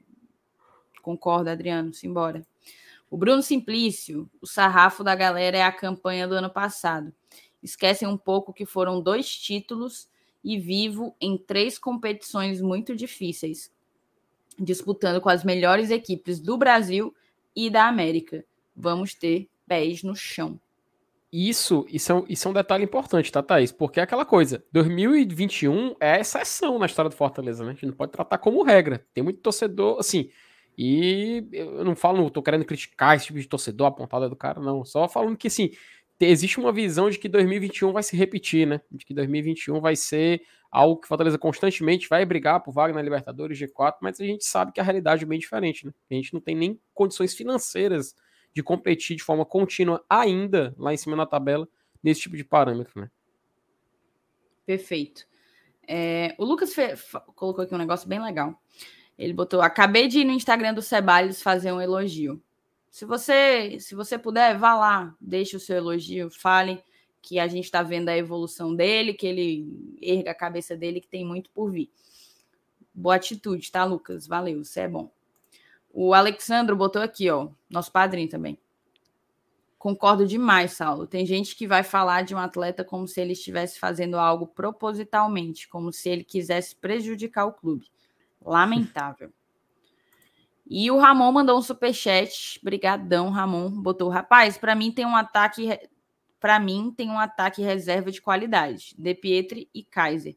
Agora a zaga é urgente. E um meia para o lugar do Lucas Lima. E o reserva é do isso. Pikachu. E o reserva uhum. do Pikachu. Perfeito. Muita gente falando do, do goleiro. Gente, a contratação do goleiro veio, né? veio um, um, goleiro aí que, que não engrenou de início. Não sei se ele voltará a ter oportunidades. Acho, inclusive, que talvez devesse ganhar alguma oportunidade para se ver assim, o que é que vai fazer. Vai rescindir? Eu acho que o contrato dele é só de um ano. Eu, eu, não eu vejo não Fortaleza trazendo um goleiro, salvo em caso de oportunidade de mercado. O Rafael tinha colocado essa mensagem lá do início, do Maílson. O Maílson ele chama a atenção de vários times. Certamente deve chamar a atenção do Fortaleza também. A disputa por ele deve ser grande. Ele vai ficar sem contrato. É, não quer renovar com o esporte. Então, assim, eu acho que se vier, vai ser num, num, numa situação como, como essa, e não botando muito dinheiro em cima dessa posição. Não esse ano. É uma opinião só. É, e o Maílson tem um detalhe, tem um detalhe, viu? Eu, nosso querido blindado, aparentemente, pelo menos algumas fontes de lá de São Paulo dizem que o São Paulo já está se movimentando para buscar o Maílson, né? Para disputar, né? Porque ele vai ficar, ele vai virar passe livre no final do ano, né? Caso não renove com o esporte. E tem algumas pessoas que falam, até alguém colocou, não sei a relevância desse cara no Twitter, que o Maílson está muito perto do Fortaleza, né? Então, assim, tem. É um, é um, um namoro, né? Que o Fortaleza tentou no final do ano, mas ele não conseguiu, ele tentou de fato, só que o esporte pediu muito dinheiro e o Fortaleza escolheu pegar ele de graça. Né? Assim, né? Entre aspas, né? Escolheu esperar seis meses para ele ficar livre, né? Para poder assinar um pré-contrato. Então há quem diga que o Fortaleza tá forte nessa briga, mas aí tem aquela, né? Questão do da luva, o empresário, eu não sei quem é o empresário dele, o cara pode querer colocar ele num, num, num, outro time, ou talvez ele não pode, ele não queira ir, porque talvez no São Paulo ele não vem, ele não vai ser titular absoluto, né? Até porque tem lá o, o Jandrei, que acabou de ser contratado pelo São Paulo, então acaba que o cara também ele tem que saber o que, que ele quer para a carreira dele. Se ele quer ser um reserva, se ele quer brigar pela titularidade, então tem, tem, tem todas as situações. Eu acho que não vem goleiro agora, porque se o Maílson vier, só é para dezembro, que é quando ele está livre e pode assinar agora um pré-contrato com o Fortaleza e ele chegaria no início da temporada, no final da temporada, de forma gratuita. E aí tem um ponto que eu falei, eu falei aqui, não é porque eu, é, eu falei, o bichãozão, é não, é porque é o seguinte, quando o Fernando Miguel falhou no clássico, a galera simplesmente soltou a mão do cara e disse: foda-se, bota no banco. E aí eu falei: ó, se ele for pro banco, é passar o resto da temporada no banco. Esquece o cara. Não volta mais. Então, assim, parece que é isso, né? Porque o Boeck jogou os dois jogos. Então, o Fernando Miguel virou terceiro goleiro. Ó, oh, o Rafael oh. botou aqui, mas aí, Thaís, vamos priorizar mesmo o Boeck como segundo goleiro? Eu tô dizendo justamente o contrário. Exatamente. Tô dizendo exatamente uhum. o contrário. Exatamente o contrário. Max uhum. como primeiro goleiro, Fernando Miguel como segundo, recebendo uma ou outra oportunidade para ver se ele se ele engrena. E aí é o seguinte, por mim, ó, com, eu falei isso com muita dor no coração, mas com todo o respeito do mundo, foi um grande erro renovar com o Boeck. Foi erro, errado, foi errado. Uhum. Porque por, Saulo Boeck não falhou ontem. Ok. Mas o erro em renovar. Sabe por que foi renovar? Porque esse assunto volta e eu odeio esse assunto. Ninguém tem confiança no Boeck, cara. Ninguém tem confiança. Nem você que é defensor e nem você que é crítico. Ninguém tem confiança. A sé... Cara, eu jurava que o último jogo do Boeck pelo Fortaleza seria Fortaleza e Bahia. Mas não foi o Fortaleza e Bahia que não. Foi o Fortaleza e Bahia em Salvador. O Fortaleza e Bahia em Salvador. 4 a 2 Foi, uhum. eu acho que a pior partida que eu vi de um goleiro do Fortaleza. Olha que o Deola, ele quase que perde o título. Mas a partida do Boeck contra o Bahia lá foi pior do que aquela do Deola. Foi pior, porque o Boeck deu os quatro gols. Foi assim, algo, algo vexatório. Algo. Eu nunca vi aquilo. E no outro jogo, o Boeck tava titular. E eu disse, meu amigo, eu não tô mais entendendo nada. E aí o Boeck deu um murro na, no queixo do Gilberto. Meu povo, meu povo, é porque graças a Deus deu certo.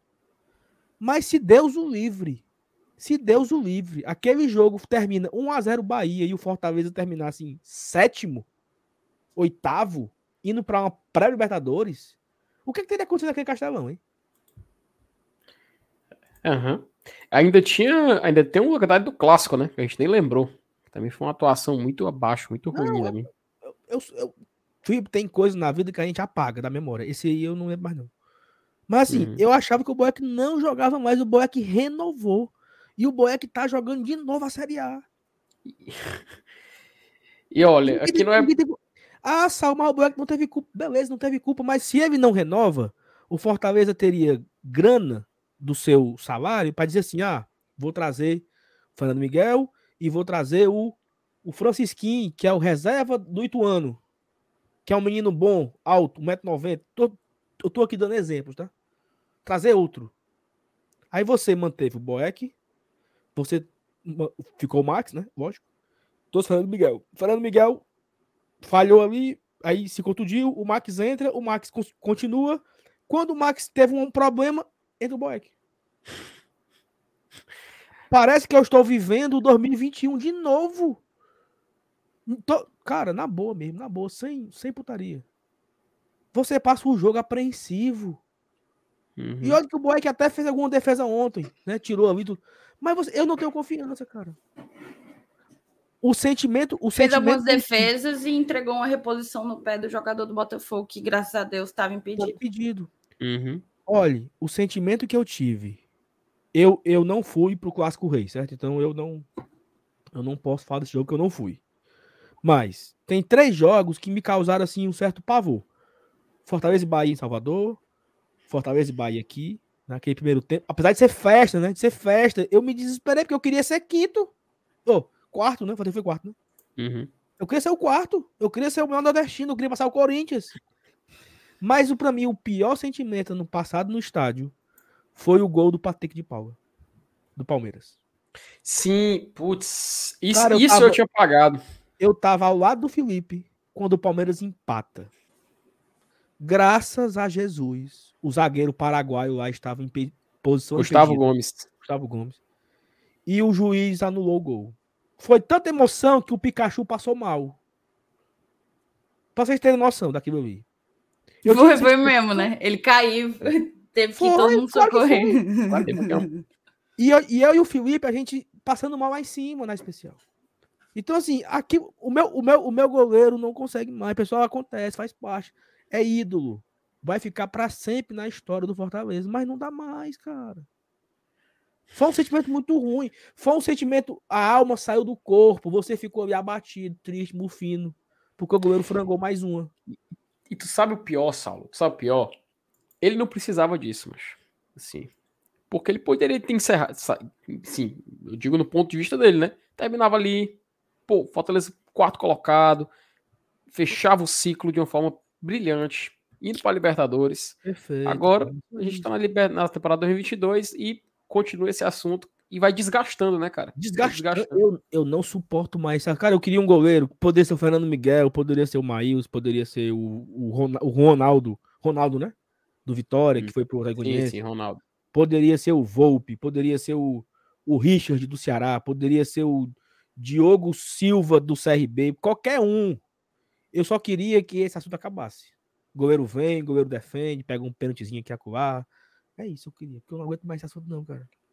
Foi o ano todo, desde 2019, desde 2019, quando o Felipe Alves chegou no Fortaleza, que o assunto mais estressante que existe é Boequetes versus Fernando Felipe Alves. 2019, 2020, 2021. Essa confusão, três anos. Aí a gente vira o ano, continua a mesma ladainha. Ainda tem aqui o amaldiçoado do Lucas falando: traz o Felipe Alves de volta. Felipe Alves no banco do Juventude, aquele infeliz também. Nem para fazer raiva jogando, para dizer, ó aí, pegando tudo, né? Tá pegando tudo, tá defendendo tudo. Baita goleiro, faltando. Nem isso o infeliz faz, porque tá lá no banco do Juventude. E o amaldiçoado aqui do Liberal pedindo ele. Vai te lascar, Lucas, também. Mas puta que pariu. Não. Peraí, não, não. Ó, não, temos alguns o Lucas, o Lucas, pelo amor de Deus, ele mesmo sabe, nem ele acredita nisso. Tá o Cabo não tá jogando lá, o Cabo não tá jogando lá. Ele tá frescando, ele tá frescando. É, não, mas, sim, mas, mas, agora sim, mas agora sim, o Lucas colocou aqui, né? O Lucas, o Lucas do bem, o nosso Lucas, uhum. Lucas Cloró, né? O nosso Lucas Cloró. Doc. Ó, eu tava no estádio. Não, nem foi esse não, mano, perdi. Tá aqui, mano, tá salvo aqui. Eu chorei com o VAR. Cara, foi demais, cara. Foi e eu até comentei com vocês, né, que a emoção do De Pietri certamente foi maior. Mas, para mim, a anulação do. Quando o juiz fez o sinal do VAR e anulou, meu amigo, que alegria. Que alegria, que grito. Que grito. Ó, o Paulo botou aqui, ó. Aquela anulação do VAR foi o nosso maior grito de gol de 2021. Tu é doido, macho. Foi massa, foi massa, foi massa. Foi, foi, inclusive, aproveitar a mensagem do nosso querido, seja apelidado de Clorodoc, Lucas Carvalho diz o seguinte: vocês não viram a mensagem que mandei mais cedo? Notícia ruim. Vou para Lima. Consegui a passagem hoje. Mas o Lucas não tem o que fazer, não, mas. Ei, Lucas. Mas assim, vida de Tuxal, tu sabe, né? Ora. Ei, Lucas, pelo amor de Deus, Lucas, não faça isso, não, Lucas. Não, e é, e é capaz de vir do Rio, viu? Miserável. Ah, não, o time foi hoje, né? Ou vai amanhã? Não, é amanhã, vai amanhã. Amanhã, né? É capaz de vir com o time ainda. Ih, rapaz, será? Ó, o Danilo Magalhães é um membro aqui do Glória e Tradição. Agradecer Obrigada, demais. Obrigada, tá, Danilo? E ele ainda mandou um recado muito bacana, tá? Ele falou que há tempos o GT é o alento do meu dia. E a partir de agora sou membro. Debate qualificado é aqui. Danilo, não é essas muito... coisas também não, Danilo. Porque eu acho que isso aqui que o Danilo comentou agora, às vezes é uma propaganda enganosa. Porque o cara fala, ah, não sei o que, não sei o que, não sei o que. Aí os caras aqui passaram meia hora discutindo rebaixamento ou Copa do Brasil. Aí depois o cara vai contar a história, por que que outro sul Fortaleza. Então, assim, nessas debates todos, não. Não, mas é, é porque você encontra de tudo, né? Olha, se bem que eu acho que o, o, debate da Copa do Brasil foi o momento mais animado. Foi o ápice, foi o ápice foi o da ápice. live. A gente podia encerrar, inclusive, oh. com, não, último, não, com a última pergunta. Não, a lá Peru. Não, não, não, não, Convidar ele pro chat para ele perguntar. Eu, eu, eu, vi, eu vi um comentário aqui no chat que deixou muito feliz, que eu não sei se a galera que tá aqui com a gente ainda, 600 pessoas aqui, uma hora de live, concordam. Mas o, Peguem o começo dessa live, os três, o Felipe fez um monólogo. Parecia assim, Fernanda Montenegro lendo. Despedida do Felipe, ano passado. Despe... Não, não, não, não, não. Parecia que o Felipe parecia um monólogo de Fernanda Montenegro lendo é, a carta da despedida de um filho, assim, sabe? Um negócio assim. Uma Pera profunda aí, tristeza. Faltou só assim uma luz apagada, aquela luzinha, uma luz no canto, um, um, um, um como é? Um, um abajur, um sofá, um negócio, um negócio terrível. Você tem é eu, eu fiz voo, fiz Saulo. Eu tenho que puxar o drama, cara. Não, perfeito. Eu ganhei a e aí a gente tá aqui terminando, achando graça da vida, entendeu? Sem motivo hum. nenhum. Então, isso aqui é agora tradição, meu. Então, muito obrigado a você. Se você puder ter ficado, achado graça, se ter tido algum entretenimento na sua noite, se a sua noite foi melhor. Se nós conseguimos melhorar um pouco a sua noite, pronto. Já serviu e foi ótimo. Uhum. Excelente. Concorda, Thais Lemos? Concordo, concordo 100%. Concordo 100%. E todos os dias estamos por acá, né? Ó, superchatzinho chegando do Juarez. Prefiro o Max. Boycat é muito esquisito. Como é? do meu queridíssimo Juarez. Como é? Não, eu perguntei como é. Porque Boycat. Eu, eu é sei por que, que você falou isso. Não, não foi isso, não. Porque pode ser que ele não concorde mais com a defesa do nosso ídolo, né? Ele não é boaquete. Sim, ok. É, é, é, um, é, um, é, um, é, um, é, é um nome de uma torcida muito feia, né? É, ó, o Vladimir botou aqui, ó. É. Obrigado, GT. Cheguei mufino e vou dormir feliz. Boa noite. O Matheus Torres. Se o GT consegue falar coisa séria e depois conversar miolo de pote, sempre com qualidade, ambos os melhores. KKKKKK. Valeu. É. O, o Cássio, os monólogos tristes do FT devem ter um fundo musical com uma música triste no piano. Cássio, olha só. O meu sonho, cara, tá aí, é sonho. Sonho. Eu, eu, você sabe que eu sou uma pessoa de sonhos, né? O meu sonho atual é o seguinte: eu tenho uma mesa de som aqui comigo, certo? A, transmitir as nossas lives, não seja, não sei se for pelo StreamYard ou se for por outra plataforma, mas o meu atual sonho é eu fazer a live aqui e de repente eu coloco um áudio. Uepa! Tem como, tá? Tem como, Cara, tá? Eu quero isso.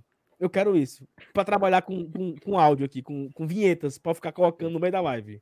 Eu vou botar umas do Alborguete também falando. Uma do não, mas Trem Bala, sei lá. Não tem onde botar isso aqui, macho. Não tem. Mas tem um programa. Tem um programa que bota aí a tecla do computador, você programa. Se clicar, sei lá, o Y, aí você clica e sai o som, entendeu? Beleza, mas o StreamYard não nos dá isso. É isso que eu tô falando. Eu ah. queria, por exemplo, começar Estamos começando mais uma live do God Atração. É tocando uma, uma, uma, uma musiquinha. Yeah! É isso, entendeu? Sonoplastia. Não tem. Meu sonho agora é, é, ter um, na nossa live, ter sons, vinhetas, ter. Corta pro. Corta pro xaropinho, corta não sei pra quem. É, é, tipo isso aí, na live, fazendo vários momentos. Vamos trabalhar para isso. Beleza, Momento com certeza, vamos trabalhar. Seguimos aqui, daí? cara.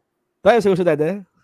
É ótimo. É porque eu acho que seria um recurso. O né? problema é porque tu tem as ideias e depois tu joga no meu bucho para eu resolver e fazê-las é, acontecer. É por isso, é por isso que você estatuariamente, começa em favor, esta, estatua, estatua, estatutariamente. Estatutariamente é a CEO do Guarda Tradição.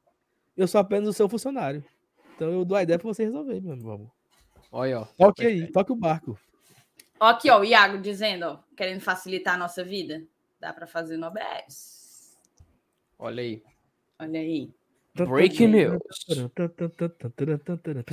Cara, e de vez em quando a gente poderia colocar até tipo uns trechos do, do, do Dr. Eupídio também, né? Poderia ser várias coisas legais, né, cara? É isso, cara. São é tuchais, né? Gritando, né? É então, isso. Cara, ó, ó, peraí, peraí, peraí, peraí. A melhor frase do Dr. Eupídio, a melhor. Já teve muitos áudios maravilhosos. Mas a melhor frase do Dr. Eupídio é o seguinte: é que olhe, olhe, meus amigos. Robson de Castro e sua turma é que nem Satanás. Vieram para roubar, matar e destruir. Para mim, essa é a melhor. Peraí. Para mim, essa é a melhor. Essa é a melhor. Essa é a melhor. Todo respeito ao nosso queridíssimo é, magistrado, não, como é que chama? Advogado? Um, um termo assim do. Advogado. Não, mas tem um nome assim, um nome, um nome na classe, assim. O, o... Eu não sei não. Nosso, o nosso baluarte das leis, entendeu? O nosso.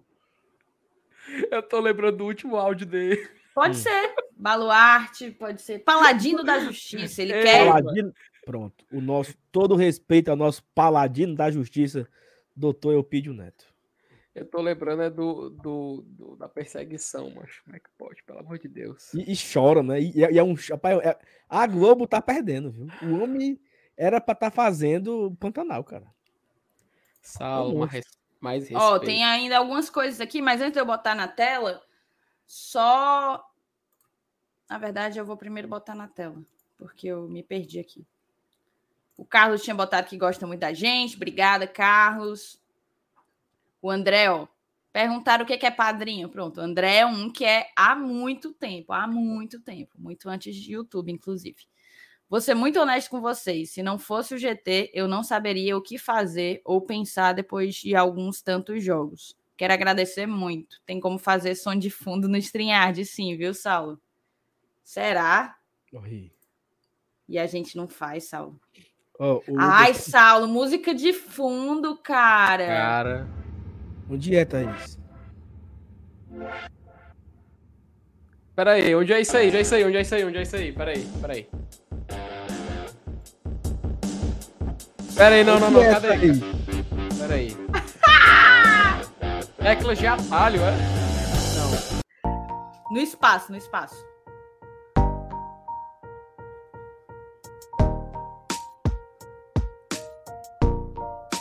Onde é isso, Thaís? Onde é isso?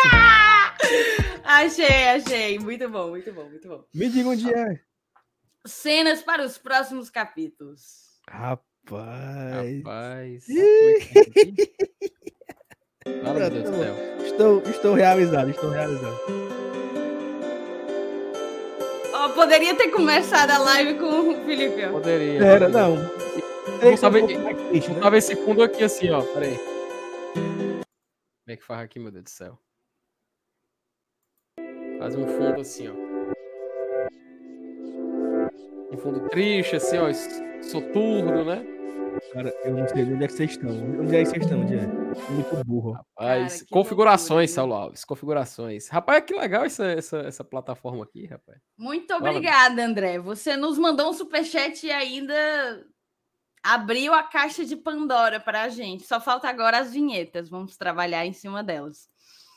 O Antônio Francisco Júnior, para ajudar na compra da mesa de som. Valeu, Antônio. O Alisson Nunes, que se tornou membro hoje. Continuem firmes, independente dos atritos e turbulências que virão. Programa jovem com posicionamento maduro. Virei fã. Valeu, de cara Alisson. De coração. Valeu mesmo. Cara, que coisa espetacular, viu? Eu só não sei onde é ainda, certo? Mas eu tô aqui em êxtase. É, vai, me, Deixa eu ler os comentários aqui do povo. Me ensina até onde é isso. Não, não ensino não, ensino depois, ensino depois. Cadê? Empolgou, empolgou, empolgou. O que é isso aí, hein? É o Dudu? O Fábio botou assim, ó. Guarde logo esse áudio aí, aí eu abro é o Jó 50. Ei, filha da puta. Ô, comédia. Cadê? Ei, Ei. Tem, que ter o recado de amor do salto liberal, só digo isso. Cara, Vamos terminar a live, ó. Duas horinhas de live. Sensacional, sensacional. Ó, vocês sempre falam isso, mas agora eu, eu vou falar para vocês. Eu vou falar para vocês. Vocês também passam essa positividade para a gente. Eu vou sair daqui depois de duas horas sentada conversando sobre Fortaleza, nas circunstâncias em que está em que se está sendo conversar sobre Fortaleza, vou sair mais leve, mais tranquila, esperançosa para os dias que virão. A gente tem que nos atentar nos detalhes que a gente está pecando, há que se contratar, mas também há que se corrigir quem está aqui. Não dá para você é, entrar nessa, nessa vibe derrotista e ultrapassada de fecha as portas e manda todo mundo embora, né? Não dá, definitivamente não dá. E é ficar atento ao desempenho de quem vai brigar com a gente pelo que a gente está brigando. Nossa campanha já é de recuperação, né? E tem uma galera que vai brigar com a gente até o fim em cima disso. Foco neles, é deles que a gente tem que tirar ponto, custe o que custar. Muito obrigada a todo mundo que ficou aqui com a gente até agora. Vocês querem mandar algum recado, meninos? Não. Querem, não? Eu quero mandar um recado, eu quero mandar um recado pro meu amigo Mauro. Ele tá aqui no chat. Mauro, tamo junto. Só isso mesmo. Beleza. O Mauro é um que levou uma. Estava discutindo com o Raul Leite, era nos meus replies. O pobre do Mauro, ele disse que ficou mais calma. E o Raul já chegou com a voadora nos peitos dele. Mauro, acredito na sua inocência. Peraí. Ai, vamos embora. Foi bem legal. Beijo, gente. Galera, amanhã, muito obrigado, tá, tá pessoal? Valeu, amanhã galera. tem vídeo de manhã e live à tarde. Ó, quem não gosta de mim, recado para quem não gosta de mim. Onde eu, eu tô, gente? Vivo, ó, quem não gosta de mim, tá? Eu estou ao vivo todos os dias até quinta-feira. Então, se você não gostar, você não venha não, viu? Mas quem gosta, estou ao vivo segunda, terça, quarta e quinta. Em nome de Jesus. Amém.